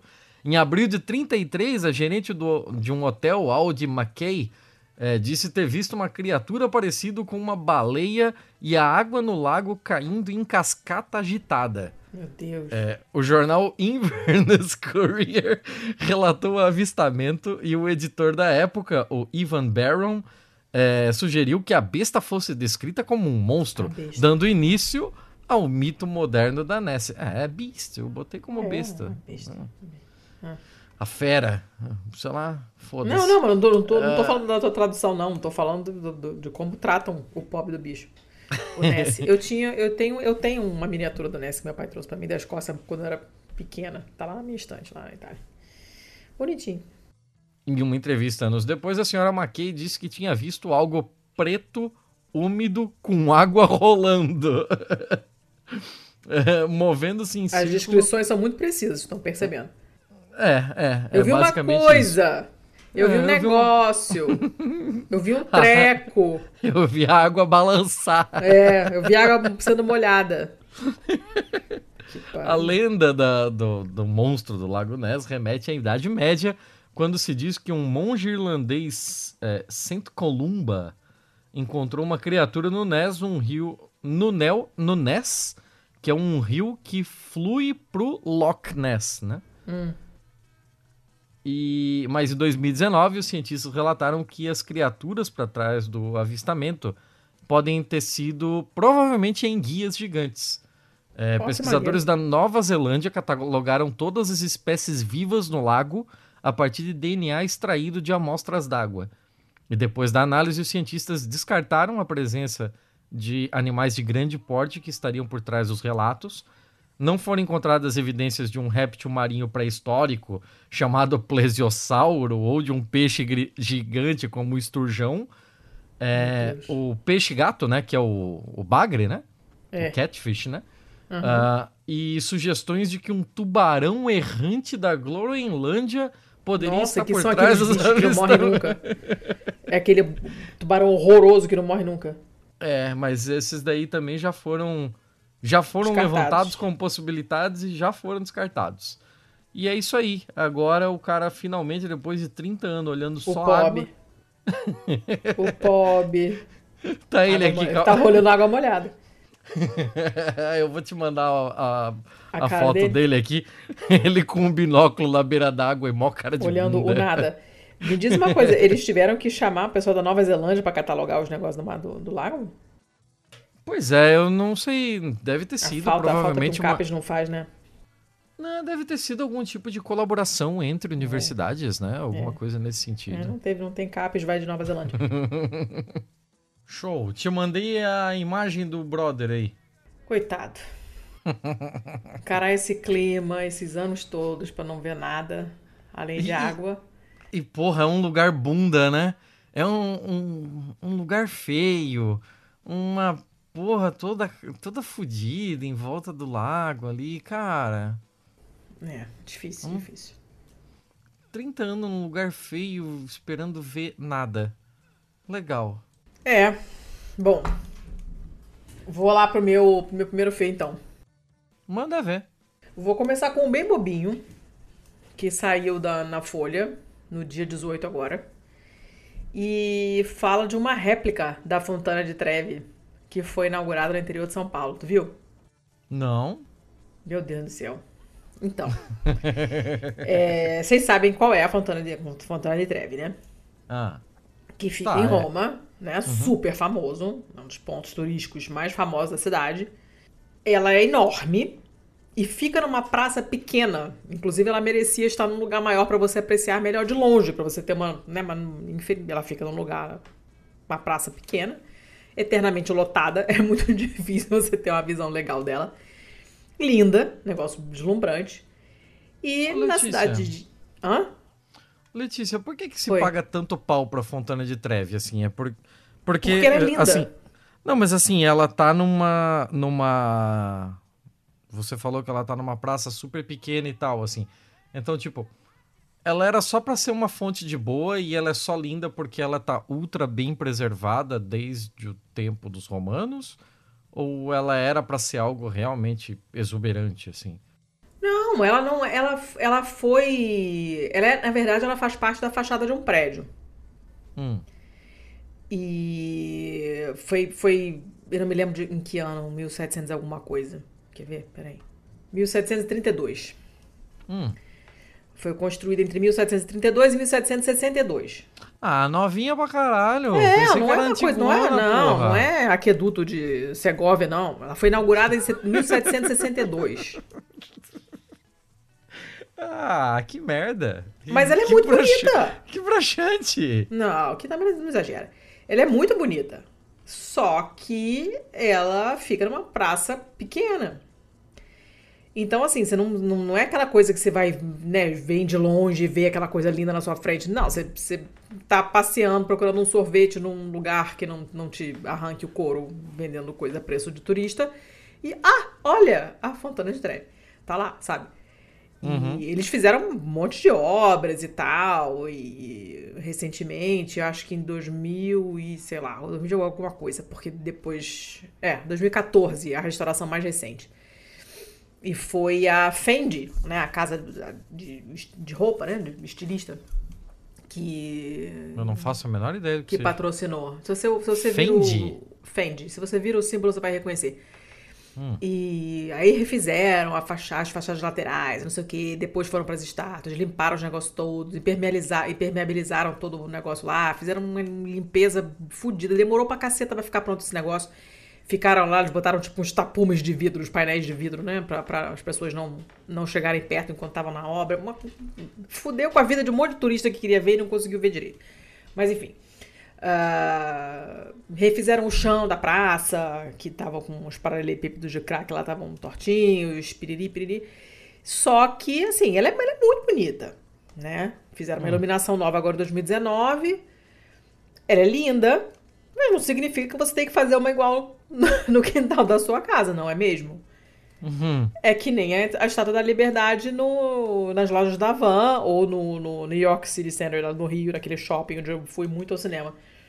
Com a Runca, que infelizmente não nos ouve, mas fica aqui um beijo pra Runca. E então, assim, ah, é legal, mas deixa lá. Por que, que eu vou fazer uma igual na minha casa, gente? É cafona, sabe? Só parem. Mas não. Esse pessoal dessa cidade, que se, até perdi a porra da notícia lá, se chama Serra Negra, no interior do estado de São Paulo. Ah. A é... cidade do Léo Lopes.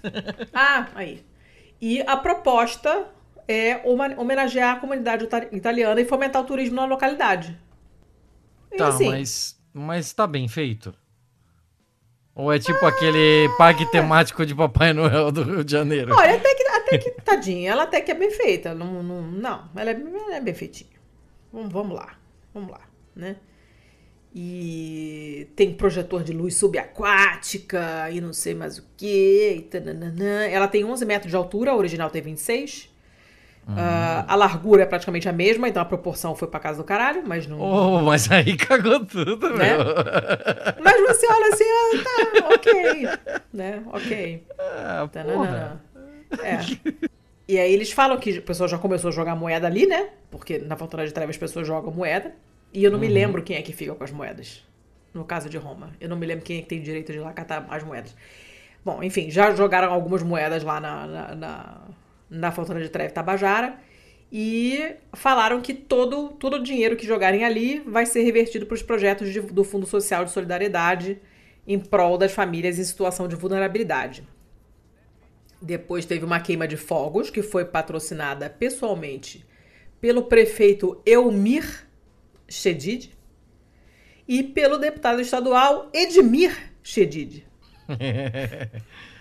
É, dá pra ver que se pá, a gente sabe quem é que tá por trás do negócio. Né? Não é mesmo? Dizem, dizem que não tem dinheiro público envolvido, mas enfim, né? Elmir hum. e Edmir. Uh, não sei, não vou, não vou comentar mais porque eu não sei quem são, só sei que Elmir e Edmir não.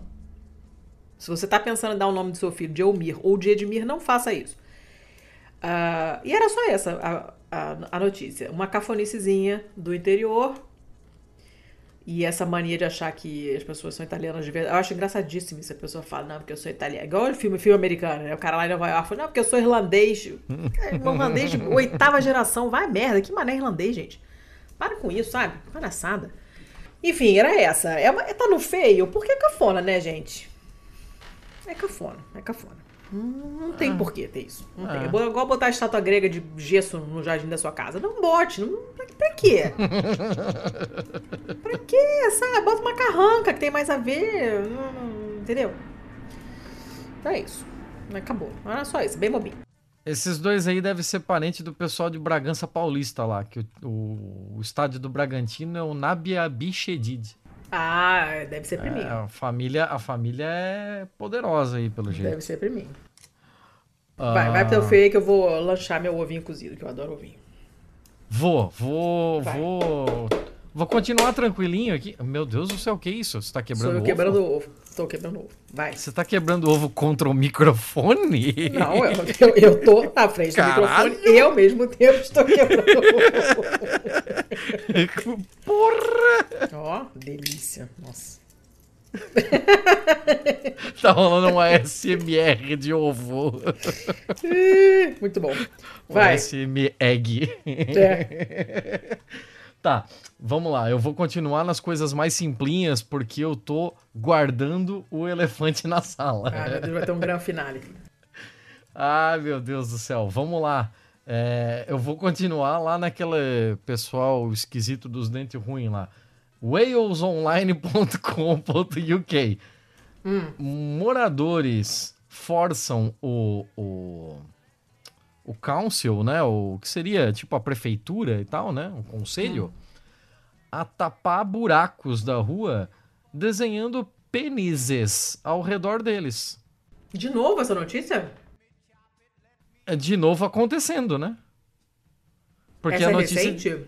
é de 12 de maio de 2023. Mas, gente, e pelo jeito é isso, assim, pelo jeito virou uma nova tática. Se você tiver um problema com buracos na rua da sua casa, faça isso, a prefeitura vem rapidão.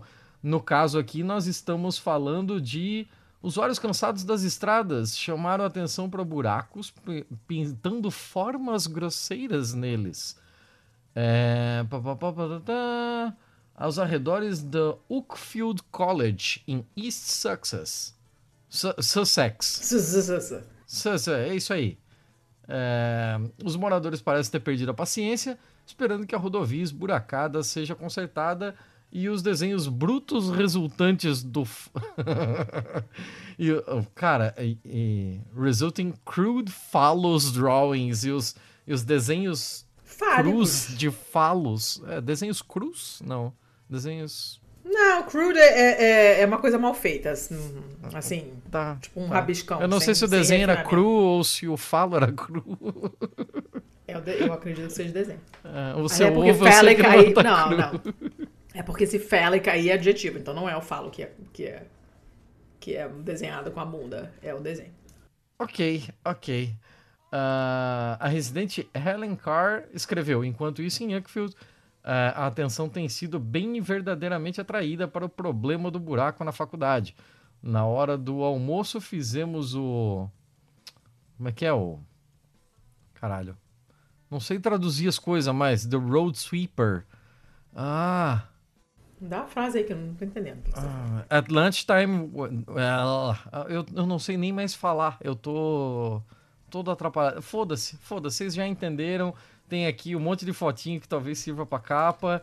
E é só desenhar e eles vêm. A, a prefeitura vem voando quando isso acontece. Ah, eu gostei que é, de uma ação direta, né? Isso é o nome de ação direta. Gostei, gostei muito. Gostei muito. Ah, Se é só assim que resolve. Uma rua cheia de piroquinha. É. Tá bom, né? Cada um usa as armas que tem, não é mesmo? Piroquinha bem, bem, bem tradicional. Eu achei curioso que tirando uma ali que dá pra que dá para que é mais artística, que é diferente. Não que tirando a última ali da foto, mas todas as outras o buraco tá na bola esquerda. Ai, temos Reparou? um padrão aí. Pois é, talvez um isso tenha um significado. Eu não sei. Interessante essa observação. Tá. Vou pro meu próximo, então, pro meu segundo feio. Sim, senhora. Essa foi o Atense que me mandou e é de um site chamado Android Police. Que eu normalmente não frequentaria porque eu não uso Android, mas ele me mandou e é, é bonitinha, olha só. Mas não é uma polícia para prender androides na rua? Não, não é. Ainda não. Tam, não, também também não é uma polícia feita de androides, né? Não. um, e basicamente eles falam assim, olha, se o teu assistente do Google tá cancelando o teu alarme de manhã, a culpa é dessa música dos Pixies. Ah, eu tinha essa aqui também. Ah, peguei primeiro. Ah. ah. Era a minha então, próxima. Ah, ainda bem que você tem 80 mil, teu repositório aí. É, assim, os, os assistentes, né? Antes, antes você tinha que falar Hey Google, né? Pra você acionar o assistente do, do Google no Android, né? Uhum. Aí depois eles falaram: ah, cara, não precisa mais dessa palhaçada, vamos, você só fala stop, ou snooze, né? Sem o Hey Google antes ele para. Né? Beleza. Só que uma galera começou a falar, cara, eu mando ele parar e ele não.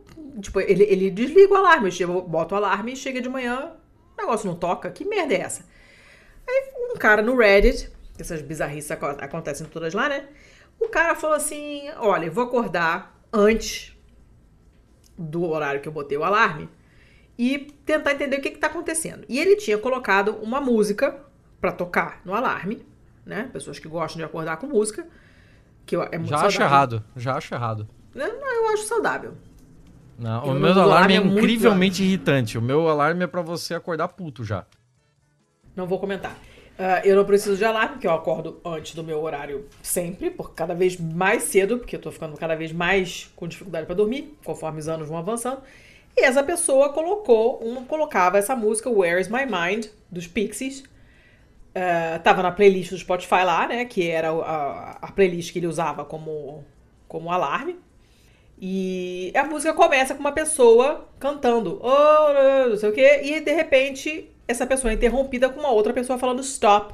Isso tudo antes da música começar a tocar. Stop.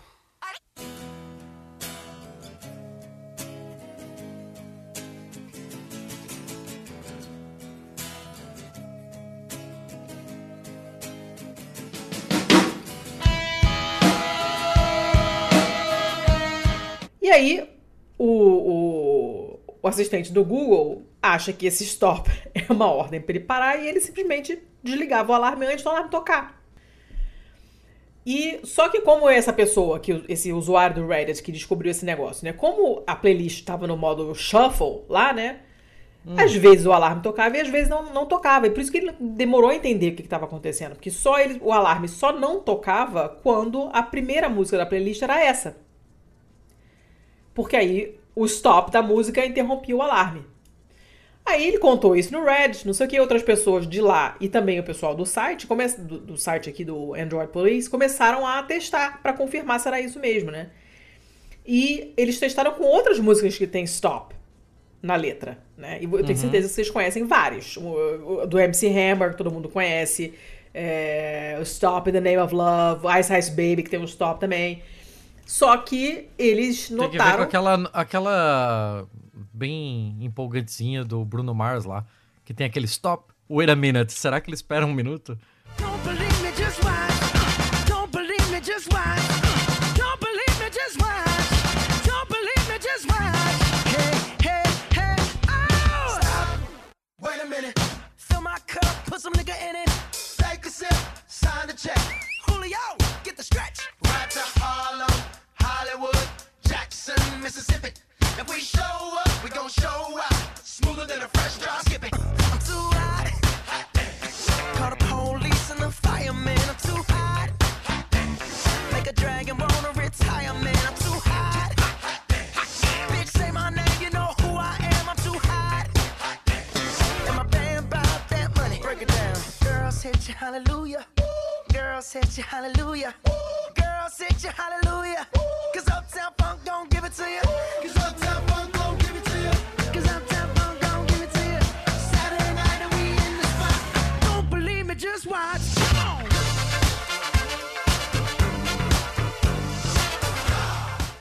Não sei. O que acontece é que o stop, quando ele é falado antes da música começar, hum. é, é aí que causa o problema. Quando o stop tá junto com a música, ah. o assistente não pega.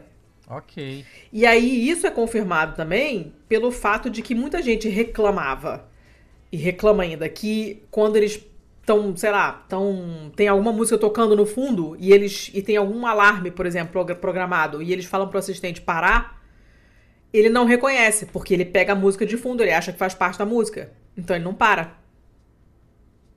Uhum. Ele não te obedece, né? Ele, ele só entende o stop quando não tem música de fundo. Né? Então, se você estiver dando se você estiver dando um comando de stop pro assistente e tiver música tocando, ele não te ouve. Porque ele acha que teu, que, que teu stop, sei lá, ele não, ele, não, ele não entende comando que tem música no fundo. Né? E, enfim, era só essa a, a, a, notícia, mas eu vou colocar a música depois pra vocês ouvirem. E. Enfim, era só isso. Mas eu gostei que eles fizeram vários testes com várias músicas até entender qual era o problema, né? Que problema era a música de fundo. É, na real, você pegou uma notícia um pouco antes da minha. Porque hum. a minha falava sobre o pessoal do Pixies pedindo desculpas por isso. Ah, meu Porra, Deus. como é que eles iam saber, caralho? Mas era só isso, achei ela bonitinha. E. E é isso. Eu não okay. acordo com música, nem é com alarme. Eu também não, eu acordo com alarme, alarme bem não, ruim. Não quero alarme nenhum, não preciso. Eu acordo antes que eu durmo mal. Acabou, vai. Uh, vamos lá, vamos, vamos continuar. Eu venho aqui com uniled.com hum. do dia 2 de maio. Meu Deus do céu, que avião alto. Cara, parece que tá é, dentro da minha hoje, cabeça. O vento hoje tá foda. Ele tá dentro da minha cabeça. Caralho. Hum. Eu, eu, eu tava começando a falar mais alto porque eu não tava me ouvindo. É, tá foda, tá foda. Tá. Onde é que eu parei? 2 de maio de 2023. Tá, é isso aqui mesmo. Hum. A notícia é o seguinte: um homem é, abre um buraco no seu próprio crânio para ficar constantemente chapado. Ah, para com isso. É, é isso aí. Um homem perfurou um buraco no seu próprio crânio para que pudesse permanecer constantemente alto. Como? Joe, Joe Mellin, ex-membro da Revolução Ácida dos anos 60, elaborou um plano para garantir que ele pudesse viajar indefinidamente por um processo arcaico conhecido como trepanação. Gente, pelo amor de Deus.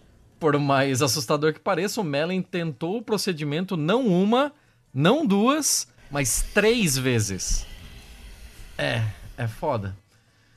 E antes de literalmente. É, eles até colocaram aqui. É, antes de quite literally hit the nail on the head. Podia estar tá procurando o monstro no Lago Ness. Já era Podia. mais útil do que essa trepanação aí. Uh, ele foi apresentado o conceito bizarro de trepanação no auge de Ibiza em 1965. Meu Caso Deus, você não est... tempo. Caso você ele não esteja lá. informado sobre o processo de perfuração do crânio, a trepanação é amplamente considerada um dos procedimentos cirúrgicos mais antigos conhecidos pela humanidade. Uh, Refere-se a um procedimento cirúrgico no qual um pedaço circular de osso é perfurado ou raspado e depois extirpado, né? mais comumente, é, geralmente, do crânio humano. É, relembrando que tornaria um momento de mudança na sua vida, o Mellin lembrou a primeira vez que conheceu Bart Hughes, o homem que iria informá-lo sobre o procedimento de trepanação. Abro aspas para ele aqui ouvi falar de um cara que abriu um buraco na própria cabeça e pensei, bem, ele deve ser maluco, disse o britânico a Vice em 2016. É, no, em seu livro, Borehole, o Mellin inicia o texto com a confissão. Essa é a história de como cheguei a fazer um furo na minha cabeça para ficar permanentemente loucão. É, o texto entra em detalhes gráficos sobre as suas experiências de trepanação, que Meren admite serem, abro aspas, muito compreensíveis para as pessoas ficarem escrupulosas. É, quando eu vi pela primeira vez sobre isso, pensei, isso é ridículo. E a ideia de que alguém faria isso consigo mesmo era absurda. Mas você acaba se acostumando com as ideias, não, não é? Não! Naquela época eu estava sem dinheiro e certamente não tinha dinheiro para comprar uma furadeira elétrica. Então comprei um um, uma furadeira manual. Um, é, ele tá aqui como. É um, é um Trepan. Tem, como é que é o nome dessa furadeira manual que se usa para trepanação? A, a cirúrgica? Cara, eu não sei. É trepano? Trepana? Tre... Não sei, não sei. Em italiano, trapano é qualquer, qualquer furadeira. É, ele deu aqui para mim como sei. trepano trepano. Não sei. Eu nunca ouvi. Hand... Nunca ouvi isso aí, não. A hand trappan from a surgical instrument shop. Uh, o homem descreveu o instrumento como um pouco como saca-rolhas, mas com um anel de dentes na parte inferior. Ah, bicho, não dá pra continuar lendo isso, que agonia. Cara, como é que ele. Como é que ele fez isso? Ah, ele só fez. Mas como? Em que parte da cabeça que ele estava sozinho, alguém fez para ele, olhou no espelho? Que, que, como é que foi isso aí? Tô muito curiosa. Então, uh, vamos, vamos seguir então. Foi difícil, foi como tentar abrir uma garrafa de vinho por dentro. Gente, só Que frase ótima. Uh, diga, uh, digamos apenas que a tentativa inicial foi um fracasso, mas isso não impedia Melin tentar novamente mais duas vezes. Ele falou sobre a decisão explicando: o ser humano precisa de mais sangue no cérebro. É, e isso não é um grande barato, está apenas restaurando você esse nível de vitalidade juvenil, essa vitalidade que você perde quando atinge a idade adulta. Cerca de um ano depois, ele tentou novamente e removeu um pedaço do crânio, mas não o suficiente para ficar satisfeito. É, abro aspas para ele, houve uma espécie de som de slurping quando tirei o, o trepan e o, e o que parecia bolhas. A terceira e última tentativa ocorreu em 1970, que levou apenas meia hora ao todo, incluindo a limpeza posterior. Meu Deus, gente! Mellen lembrou, eu tava me sentindo ótimo porque tinha feito isso. Mas depois percebi que depois de cerca de uma hora eu comecei a sentir uma leveza como se um peso tivesse sido tirado de mim. Fiz isso à noite, fui para a cama às 11 da noite me sentindo bem e ainda podia sentir isso quando acordei na manhã seguinte. E aí eu percebi, é isso, tá feito. E? E é isso? É, essa é toda a história que tá no bagulho. Acabou? Sério que acaba assim? Aham. Ah, Thiago, fez... não, tá faltando alguma coisa aí. Além de. Ele explicou. além ele explicou. de muita coisa na cabeça desse homem que tá faltando. Ele, ele fez um buraco, o buraco não deu boa, depois ele fez outro buraco, saiu, tirou um pedaço do crânio, fez bolinha. Aí depois ele fez um outro e nesse outro ele ficou legal. Ficou legalzão. E Mas... tá aí desde 1970. Eu não sei o que comentar sobre essa notícia.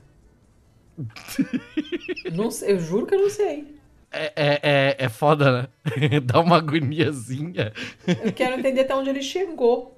Assim, era pra ele tá, ter morrido de meningite. Não sei, não sei, cara. Tô achando isso muito estranho. Tô achando isso muito esquisito. Então, é, você vai ter a oportunidade de reler a matéria depois, mas eu basicamente li ela inteira. Meu Deus, que coisa bizarra. É, é por isso que eu trouxe ela pro feio. Então tá, né? Então tá. não, não, entendo nada disso, não posso nem dar pitaco. Tá, eu vou pro meu. Faz meu algum segundo... sentido para você a pessoa fazer um buraco na cabeça e de repente sentir coisas. Não. Só se ela Sentir um estado como... alterado de consciência, assim? Depende de que parte do cérebro ele pegou ali nessa furada aí, entendeu? Mas, Mas tipo, só de, só de furar o crânio, de tipo é remover, tipo, despressurizar um pedaço do cérebro? Não, só se ele tivesse com hematoma. Entendeu? Se, se, por que, que, por que, que tem vários achados de, de, de crânios é, trepanados, antiquíssimos? Por que, que, é, como você falou, é um dos procedimentos, procedimentos cirúrgicos mais antigos que tem. Que tem um monte uhum. de crânio super antigo que foi contado com um buraco que claramente foi uma pessoa que fez. Uhum. Por quê? Porque às vezes a pessoa tinha uma dor de cabeça alucinante e dependendo da dor de cabeça, você tem mesmo a impressão que, que tem uma coisa dentro da sua cabeça que você quer tirar. Né? E aí o, o, o colega foi lá e abriu um buraco na cabeça. E pode ter resolvido, inclusive. Tem casos de, de que buraco você vê que o buraco. A pessoa conviveu com aquilo, assim, um tempo. Ela não uhum. morreu por causa do buraco, sabe? Então, se a pessoa tinha, de fato, um hematoma, por exemplo, é, ali por baixo do crânio, e tava comprimindo a cabeça. E você tira aquele hematoma, isso se faz até hoje, você drenar um hematoma. para você reduzir a pressão. Uhum. Saquei, saquei. Mas se você não tem nada ali que justifique, pra que, que você vai? Pra que, que você vai abrir a cabeça? O crânio protege loucão. o que está lá dentro, entende? Não, isso tá errado. Ele já tava loucão. Ele tá. Você errou a ordem do negócio. Ele furou a cabeça porque ele estava loucão. Ele não furou a cabeça para ficar loucão. Primeiro veio ficar loucão, depois veio furar a cabeça, entendeu? Furar a cabeça não deixa você doido, gente, tá? Não vai economizar na cerveja nem nas dorgas furando a cabeça, muito pelo contrário. Cara, nenhum conselho que você recebe em Ibiza em 65 pode não, dar certo, não, né? Não, não, nem as horas que você perguntou e a pessoa respondeu estavam corretas. nem isso. É... Tá, vou pro próximo então, hein? Sim, senhora. Você vai terminar esse episódio colocando no final Rogério Skylab Parafuso na Cabeça. Que é a única música que eu lembro que tenha trepanação na letra. Hum, não sei se eu vou colocar isso, não. Só porque você falou. Se você não tivesse falado, de repente eu teria encontrado essa música sozinha e teria colocado como surpresa. Agora que ah. perdeu o seu elemento surpresa, de repente eu mudo de ideia. Não sei. Você vai ter que ouvir ah. para saber. Uh, essa notícia agora do dia 18 de maio, na verdade, várias pessoas me passaram e ela apareceu para mim em tudo quanto é lugar. Uh, quem me mandou essa aqui, a primeira pessoa a me mandar foi o Léo. Um beijo pro Léo. E é da Live Science ou Live Science, eu honestamente não sei. Uh, é uma notícia de 11 dias atrás. Eu odeio quando o, o, o site diz. Não sei quantos dias atrás a gente não quer fazer conta. Pelo amor de Deus, me diz quando saiu, né? Que eu não quero fazer conta. Mas enfim. Uh, fala de orcas que já afundaram três barcos na Europa. Hum. E aparentemente estão ensinando os colegas a fazer a mesma coisa. A gente não falou disso esses dias? Jogaram na pistolagem, a gente não, não falou em nenhum MF. Não, eu tenho claramente na minha cabeça você falando isso. A notícia de 11 dias atrás, Thiago. Você me falou em off antes da última gravação, então só pode ter sido isso. Eu não sei. Não, certamente não saiu MMF nenhum. Eu acho que alguém colocou na, na, na pistolagem, algum dos grupos da pistolagem, mas de qualquer forma eu já tinha recebido a notícia, ela é muito boa. Caralho, então eu decidi que ela. Eu, é, não sei. Os cientistas acham que quem começou a atacar os barcos foi uma orca traumatizada. Hum. E que esse comportamento está se espalhando pela população de orcas através do aprendizado social lá. Foram três barcos já na costa ibérica aqui da Europa. Três barcos que foram afundados. Elas não uhum. gostam de barco à vela. Hum. Elas vão direto ali pro, pro, pro leme. é, nessa, essas são as orcas que a gente chama de baleias assassinas, mas não são baleias, né? E são tão assassinas quanto todos os outros bichos carnívoros, então é um nome completamente idiota, mas enfim, orcas. E uh, ali no dia. Na noite de 4 de maio, ali no Estreito de Gibraltar, é, essas três baleias foram lá e furaram um pedaço lá desse barco à vela. Eram duas menorzinhas e uma maior. Falou o Schaufelberger lá, que é um. o skipper. Eu não sei nada de termos náuticos, eu não suporto esse assunto. O skipper lá do, desse barco falou para uma revista alemã lá, né? Ele falou assim: olha, as pequenininhas ficaram sacudindo ali, né? O, o, o leme atrás, hum. enquanto a grandona ficava dando marcha ré contra o lado lateral da, do, do barco e enchendo de porrada. e aí, esse Schaufelberger disse que viu as menorzinhas imitando a grandona.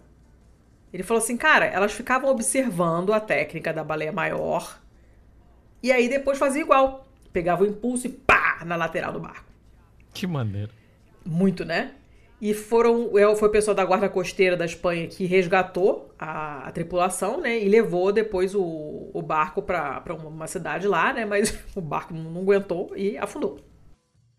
É, é, deve ser tipo a sensação do pessoal lá vendo a Geraldona ensinar o, é... os pequenininhos a. Só que ligeiramente mais apavorante, né? É, só que ela tá tentando te matar. é, um pequeno e suave detalhe. Isso que dois dias antes, um grupo de seis orcas já tinham atacado um outro barco à vela ali no estreito mesmo. E aí o fulano Greg, que estava lá nesse barco, ficou assistindo, né? Enquanto essa mãe orca parecia estar tá ensinando o filhote a atacar o leme. Ele falou assim: hum. olha, definitivamente estava rolando um aprendizado ali. A mãe estava ensinando alguma coisa pro filhote. Uhum. E relatos de encontros agressivos com orcas na costa ibérica, que começaram em maio de 2020, foram ficando cada vez mais frequentes. E aparentemente quase todos são contra barcos à vela, seguem um padrão muito claro. Elas vêm por trás e, e atacam o leme, e depois que o barco parou e tá quieto e tá fudido, elas perdem o interesse e vão embora. E hum, isso vem acontecendo direto desde 2020 na Galícia ou no Estreito ali mesmo, de Gibraltar, né?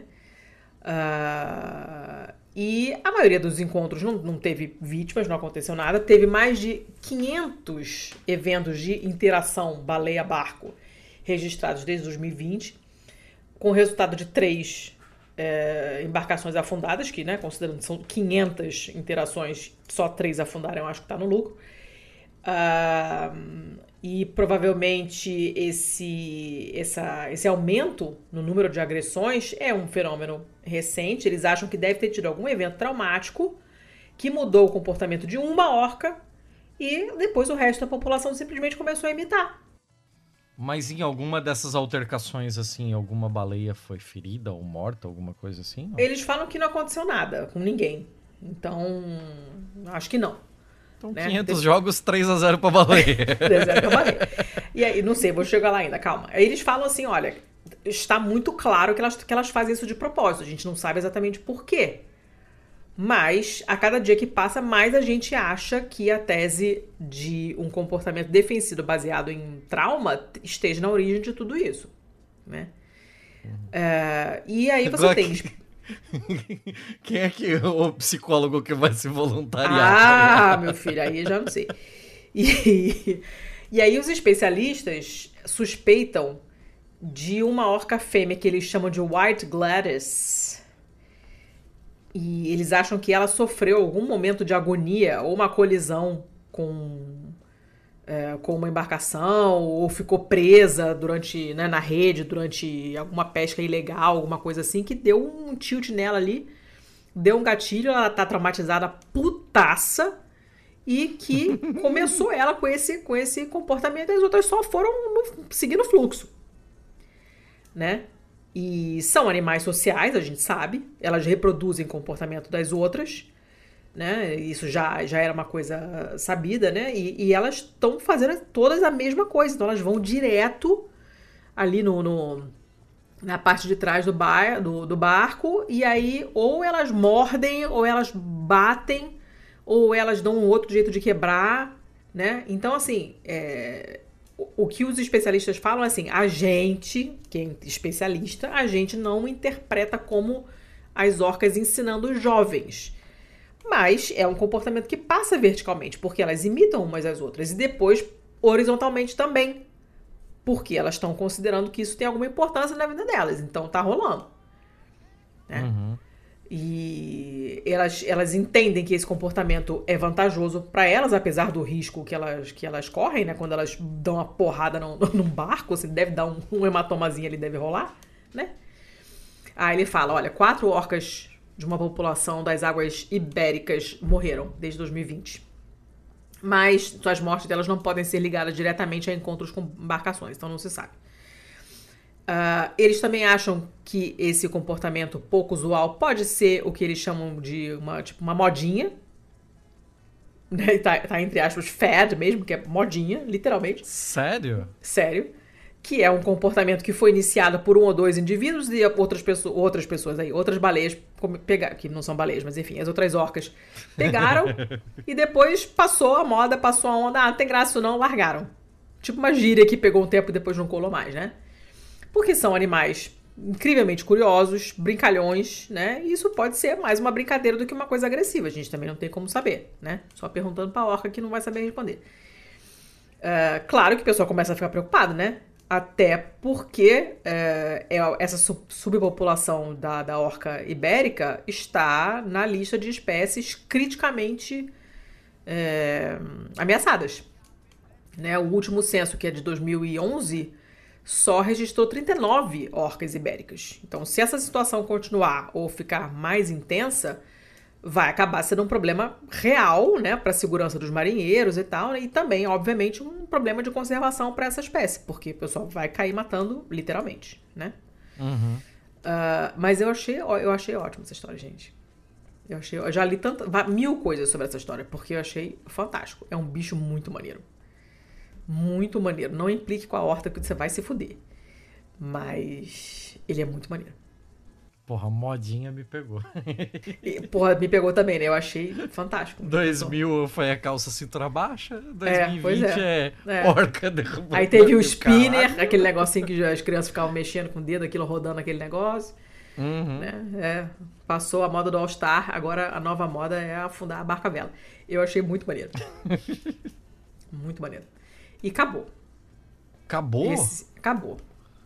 Acabou Eu esse? trouxe- Você tem, acabou você tem mais notícias? Tem mais nada. Tem mais nada porque eu trouxe dois mouse e tu não trouxe nenhum. Meu caralho. Tá, tá, tá bom, tá bom. Eu vou até diminuir os meus então aqui. Ah, por Pera aí. favor.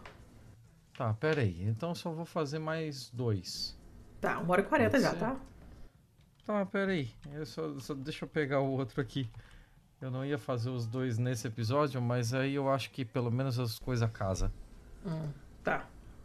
Ah, deixa eu achar o bichinho aqui. Esse. Tem bichinho? Não, não tem bichinho. Ah, dizer- chato.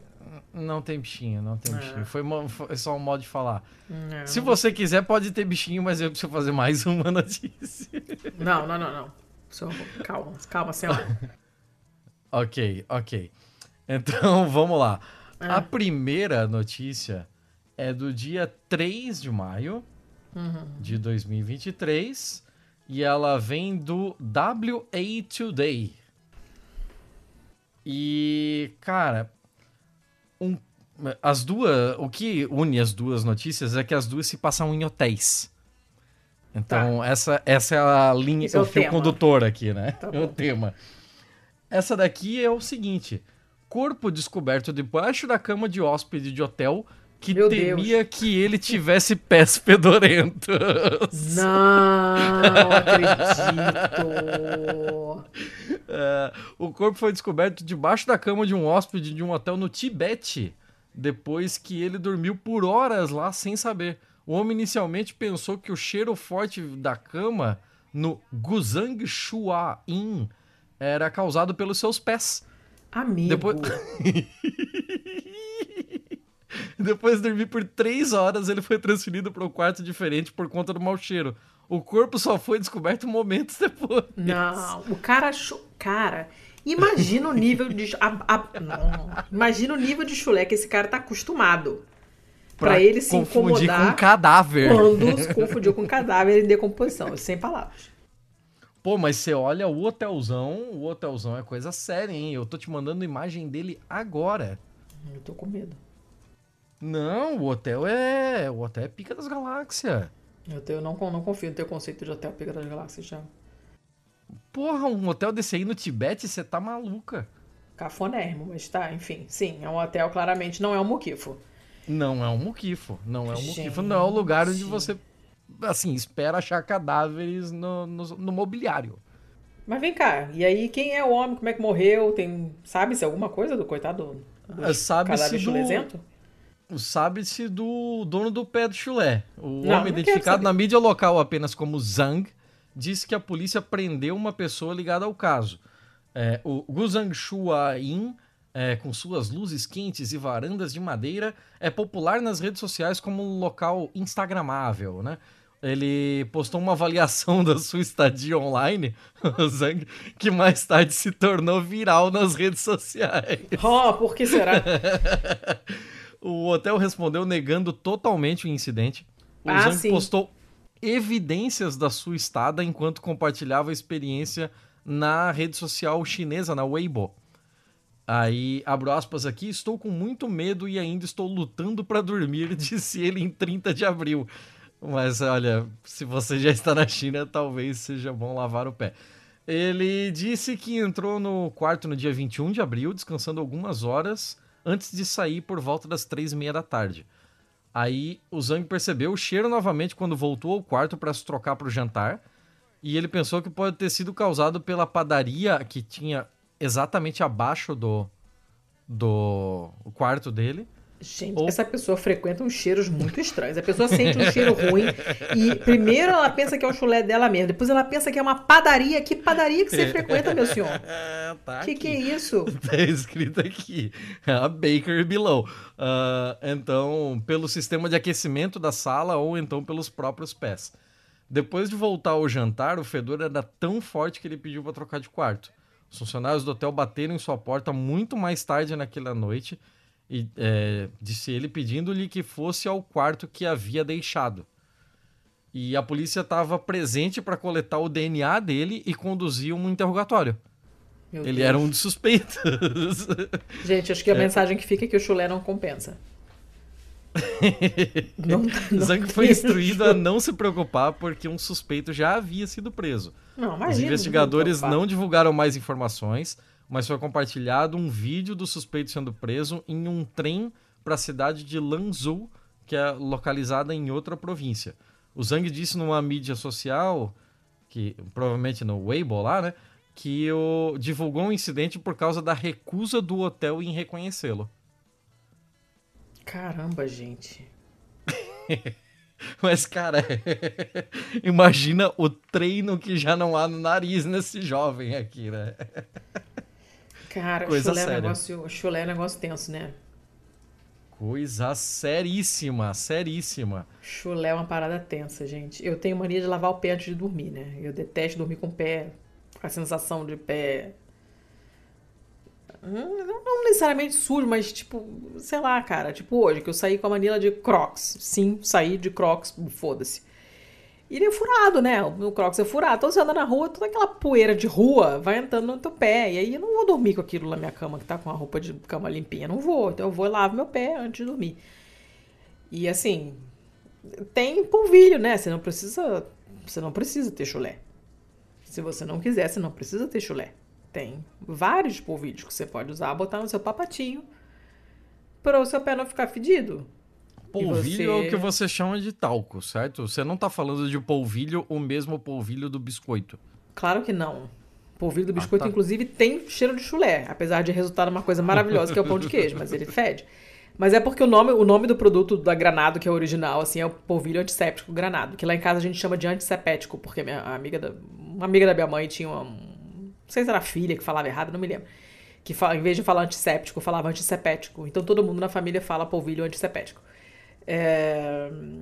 Mas assim, chamo, a gente chama de polvilho porque quem começou foi a Granado e o produto dele se chama polvilho. É só por isso. Mas assim, tem vários, né? tem o tênis pé Baruel, tem um, tem um milhão de marcas. Você não, você não, de fato, você não precisa ter chulé. E lembre-se que tênis é lavável. O, o meu marido tem um amigo que ele simplesmente não sabia que você podia lavar tênis. Cara, como assim? Não, não preciso nem dizer que ele tem um chulé inacreditável e eu achei que eu ia morrer uma vez perto dele porque ele quebrou o pé. Então o pé estava engessado, o que significa que uma parte do pé estava exposta à atmosfera, e o que significa que eu estava sentindo o cheiro e, e assim, por pouco eu não achei que era um cadáver também. E aí, uma vez alguém comentando assim, com, tipo, meu marido jogando verdão, né? Assim, com qual frequência você lava o seu tênis? Aí ele, lavar tênis? Ele não sabia que você podia lavar tênis. Mas assim, lavem os sapatos de vez em quando, né? Sim, tenham piedade das pessoas que convivem com vocês, porque chulé é muito ruim. Péssimo, péssimo isso. Tô chocada. Você fala péssimo. péssimo só por causa do pé, né? Do péssimo. Claro, a piada quando vem pronta, quem sou eu para negar? É, okay. Vai. Não, eu tô eu muito. Tenho... Nossa, tô muito triste com essa história do pé. eu tenho eu mais tenho... uma. Que eu também tenho... tem hotel. E também horror tem pé. A fedor. Horror, horror. Fedor é um negócio que me tira do sério, assim. Meu Deus, brutalmente. Então fiquei muito nervosa. Vai, vai pra próxima. Letícia, minha segunda notícia, que também tem hotel, também tem pé. Então se prepara. Por que essa cisma hoje? O que aconteceu?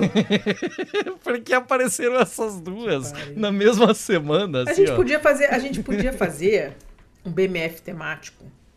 A gente hum. já fez de Natal uma vez, mas a gente podia, sei lá, pegar um tema bem maluco, sortear a palavra do dicionário. Pô, mas aí é um problemão, porque a gente nunca sabe o que o outro vai trazer. Ah, eu sei, mas sei lá, a gente pode pedir pra pistola de sortear e mandar pra gente os temas em segredo. Não sei, tem maneiras de a gente fazer isso, mas não importa. Vai, fala aí. Só foi só uma ideia que eu lancei. Tá, tá. Qualquer coisa foi com você que vai ter que arcar com as consequências. Depois eu penso nisso. Isso. Agora, nessa hora da noite, eu não quero pensar em nada, só na minha caminha. Vai. Tá, eu vou com uma da WZTV Nashville, Fox 17 Bosta, hein? Estamos no Tennessee dessa vez. E bosta, hein? pensa no. bosta, bosta. Nossa. No Nepal tava melhor. Tá, nossa, hein? Nossa, nem comparação. tava, vamos lá. Uh, mas a gente continua em hotel de bacana aqui. Dessa vez a gente tá no Hilton. No hum. Fourth Avenue South Hilton Hotel. Uh, de Nashville. E imagina o seguinte: um hóspede desse hotel acordou no meio da noite com uma sensação completamente esquisita, que era ao mesmo tempo molhada e hum. pegajosa hum. e quente hum. No seu pé. Hum. E o que era? E o que era? Não sei. E, e o que era? Era o gerente do hotel chupando o dedão do pé dele. Como assim? Eu não sei o que é pior, se é isso ou seu cadáver. o gerente noturno David New, 52 anos, foi preso na sexta-feira devido à ocorrência. Ele é acusado de roubo agravado e agressão que, que é, ele roubou? A, agressão não, assalto, né? Tipo, é, assédio, é, né? É, não, é assédio. é agressão mesmo. É uma agressão. Você pode. É... Assalto pode ser você tá passando na rua e dar um telefone na cabeça da pessoa. Esse roubo agravado devem ter considerado que ele arrombou o quarto para fazer cometer esse delito.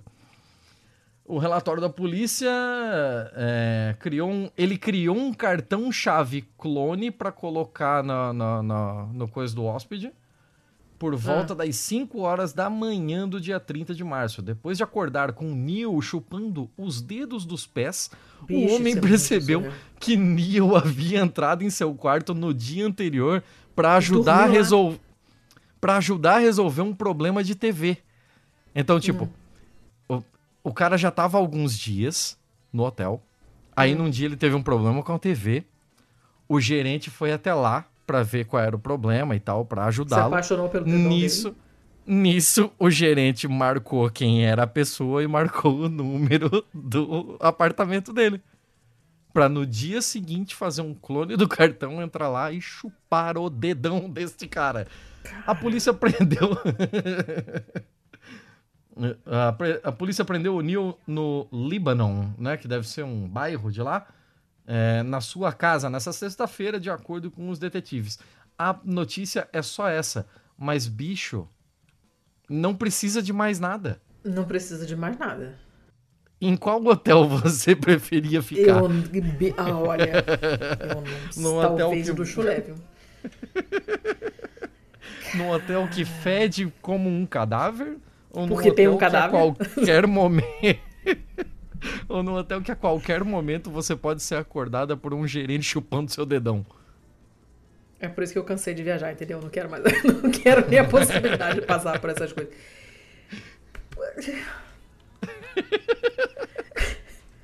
Porque assim. Tá, eu falei tá... que eu segurei todos os elefantes da sala para as últimas assim, três. A, a sua tara é chupar dedão do pé dos outros. Tá. Mas aí você não, não consegue achar uma pessoa que ofereça o dedão pra você chupar. Você tem que fazer um cartão do lugar onde você trabalha, ganha o seu pão no, de cada dia, e aí você vai lá e dormir embaixo da cama do cara que pode ter chulé e pode ou não ter um cadáver embaixo da cama, e você vai lá para chupar o dedo do cara sem o cara pedir. Eu não tô entendendo a lógica dessa pessoa. Ah, mas é isso aí. Não, arruma, não... Um, arruma um um conge, sabe?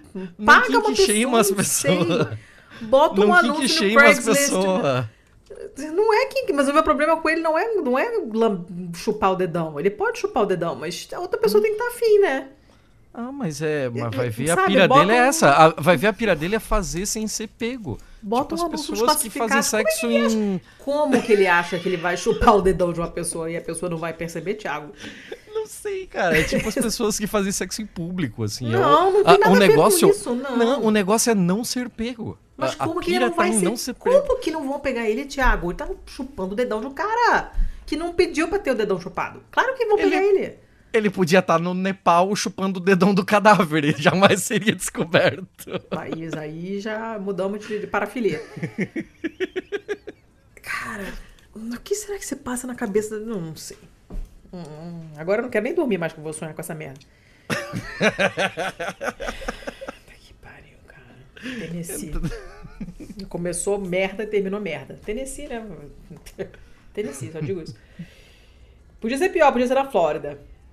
Escuta, chega.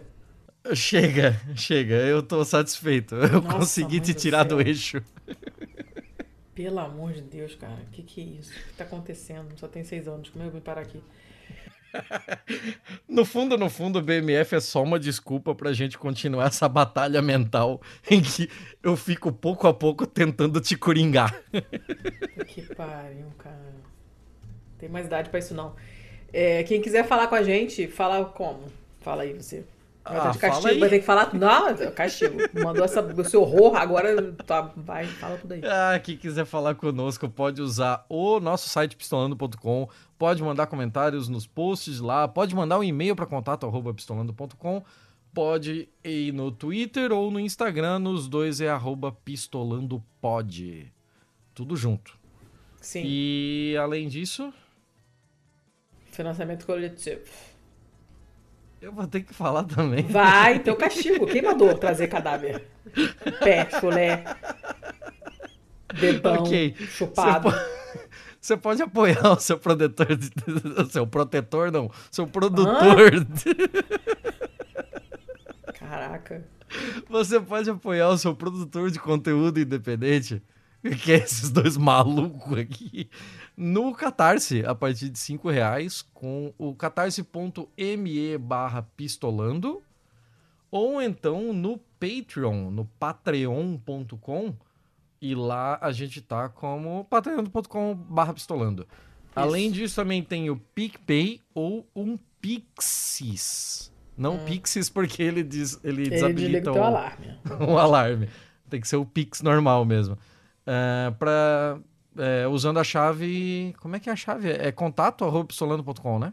É, É o e-mail, né? é. Eu não lembrava se era o e-mail ou se era outra coisa, mas é o e-mail. Não tem muita outra coisa. É. Eu não sei, podia Para de ser o arroba pistolando cara. pod. Pra que você vai complicar? Não, No, no PicPay não é arroba pistolando pod? não. É pistolando. Ah, então. Já não é contato arroba pistolando.com. Mas é porque Eu tem, que ser um, tem que ser um e-mail, Thiago, pro Pix. Não, não posso Tá, é no botar. Pic... É, mas no PicPay eu não lembrava. É isso que eu tava falando. Nossa, está confuso. Esse chulé todo subiu a sua cabeça. Ah, chega, chega. Tá, acabou. Semana que vem, portanto, tem episódio porque já está gravated. Já está gravado, começa com pica-pau. Eu tô muito feliz de começar com pica-pau. Tá. É... E é isso aí, gente. Você não vai dar uma dica do Não. episódio? Não, que não tô pensando em nenhum trocadilho inteligente pra fazer, então não, não vou dar dica nenhuma. Alguém Eu falei Deus me livre na última vez. Quem pegou, pegou. Exato. Quem não pegou, é, pois é. Então, Exato, tem, agora- que, tem que ficar capturando esses easter eggs assim meio. É, mas esse. Não, cara, tô. Tô velha demais pra lembrar. Pra fazer trocadilhos inteligentes. Então. Fiquem, fiquem na guarda. Fiquem na guarda que vai sair. Semana que vem tem. Acho engraçado como você muda o tom de voz pra fazer esse tipo de coisa. Você- Você bota uma impostação totalmente diferente pra fazer Eu quero dar uma coisas. ajudinha. Quero dar uma ajudinha. Ok, ok. Não tô te recriminando, eu só acho engraçado. É isso aí, gente. Então até semana que vem. Beijo. Beleza, então. Falou, pessoal. Até mais. Nossa, duas horas de gravação. É. Pau no cu da editora. Tchau! Não chupem dedão de cadáver.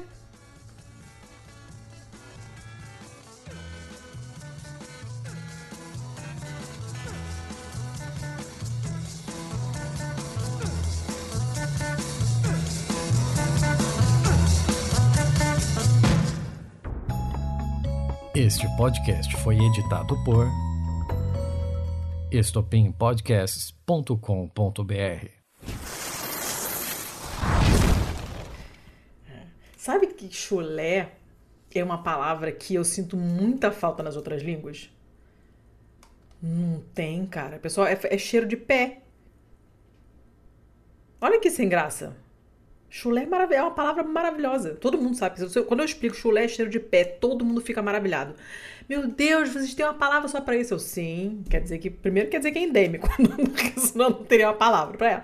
Mas é uma palavra que tem uma sonoridade maravilhosa e as pessoas amam. Todos os meus alunos de português amaram sempre chulé. Acharam uma coisa fantástica. É muito maneiro. Não tenha chulé, chulé é péssimo. Vou dormir.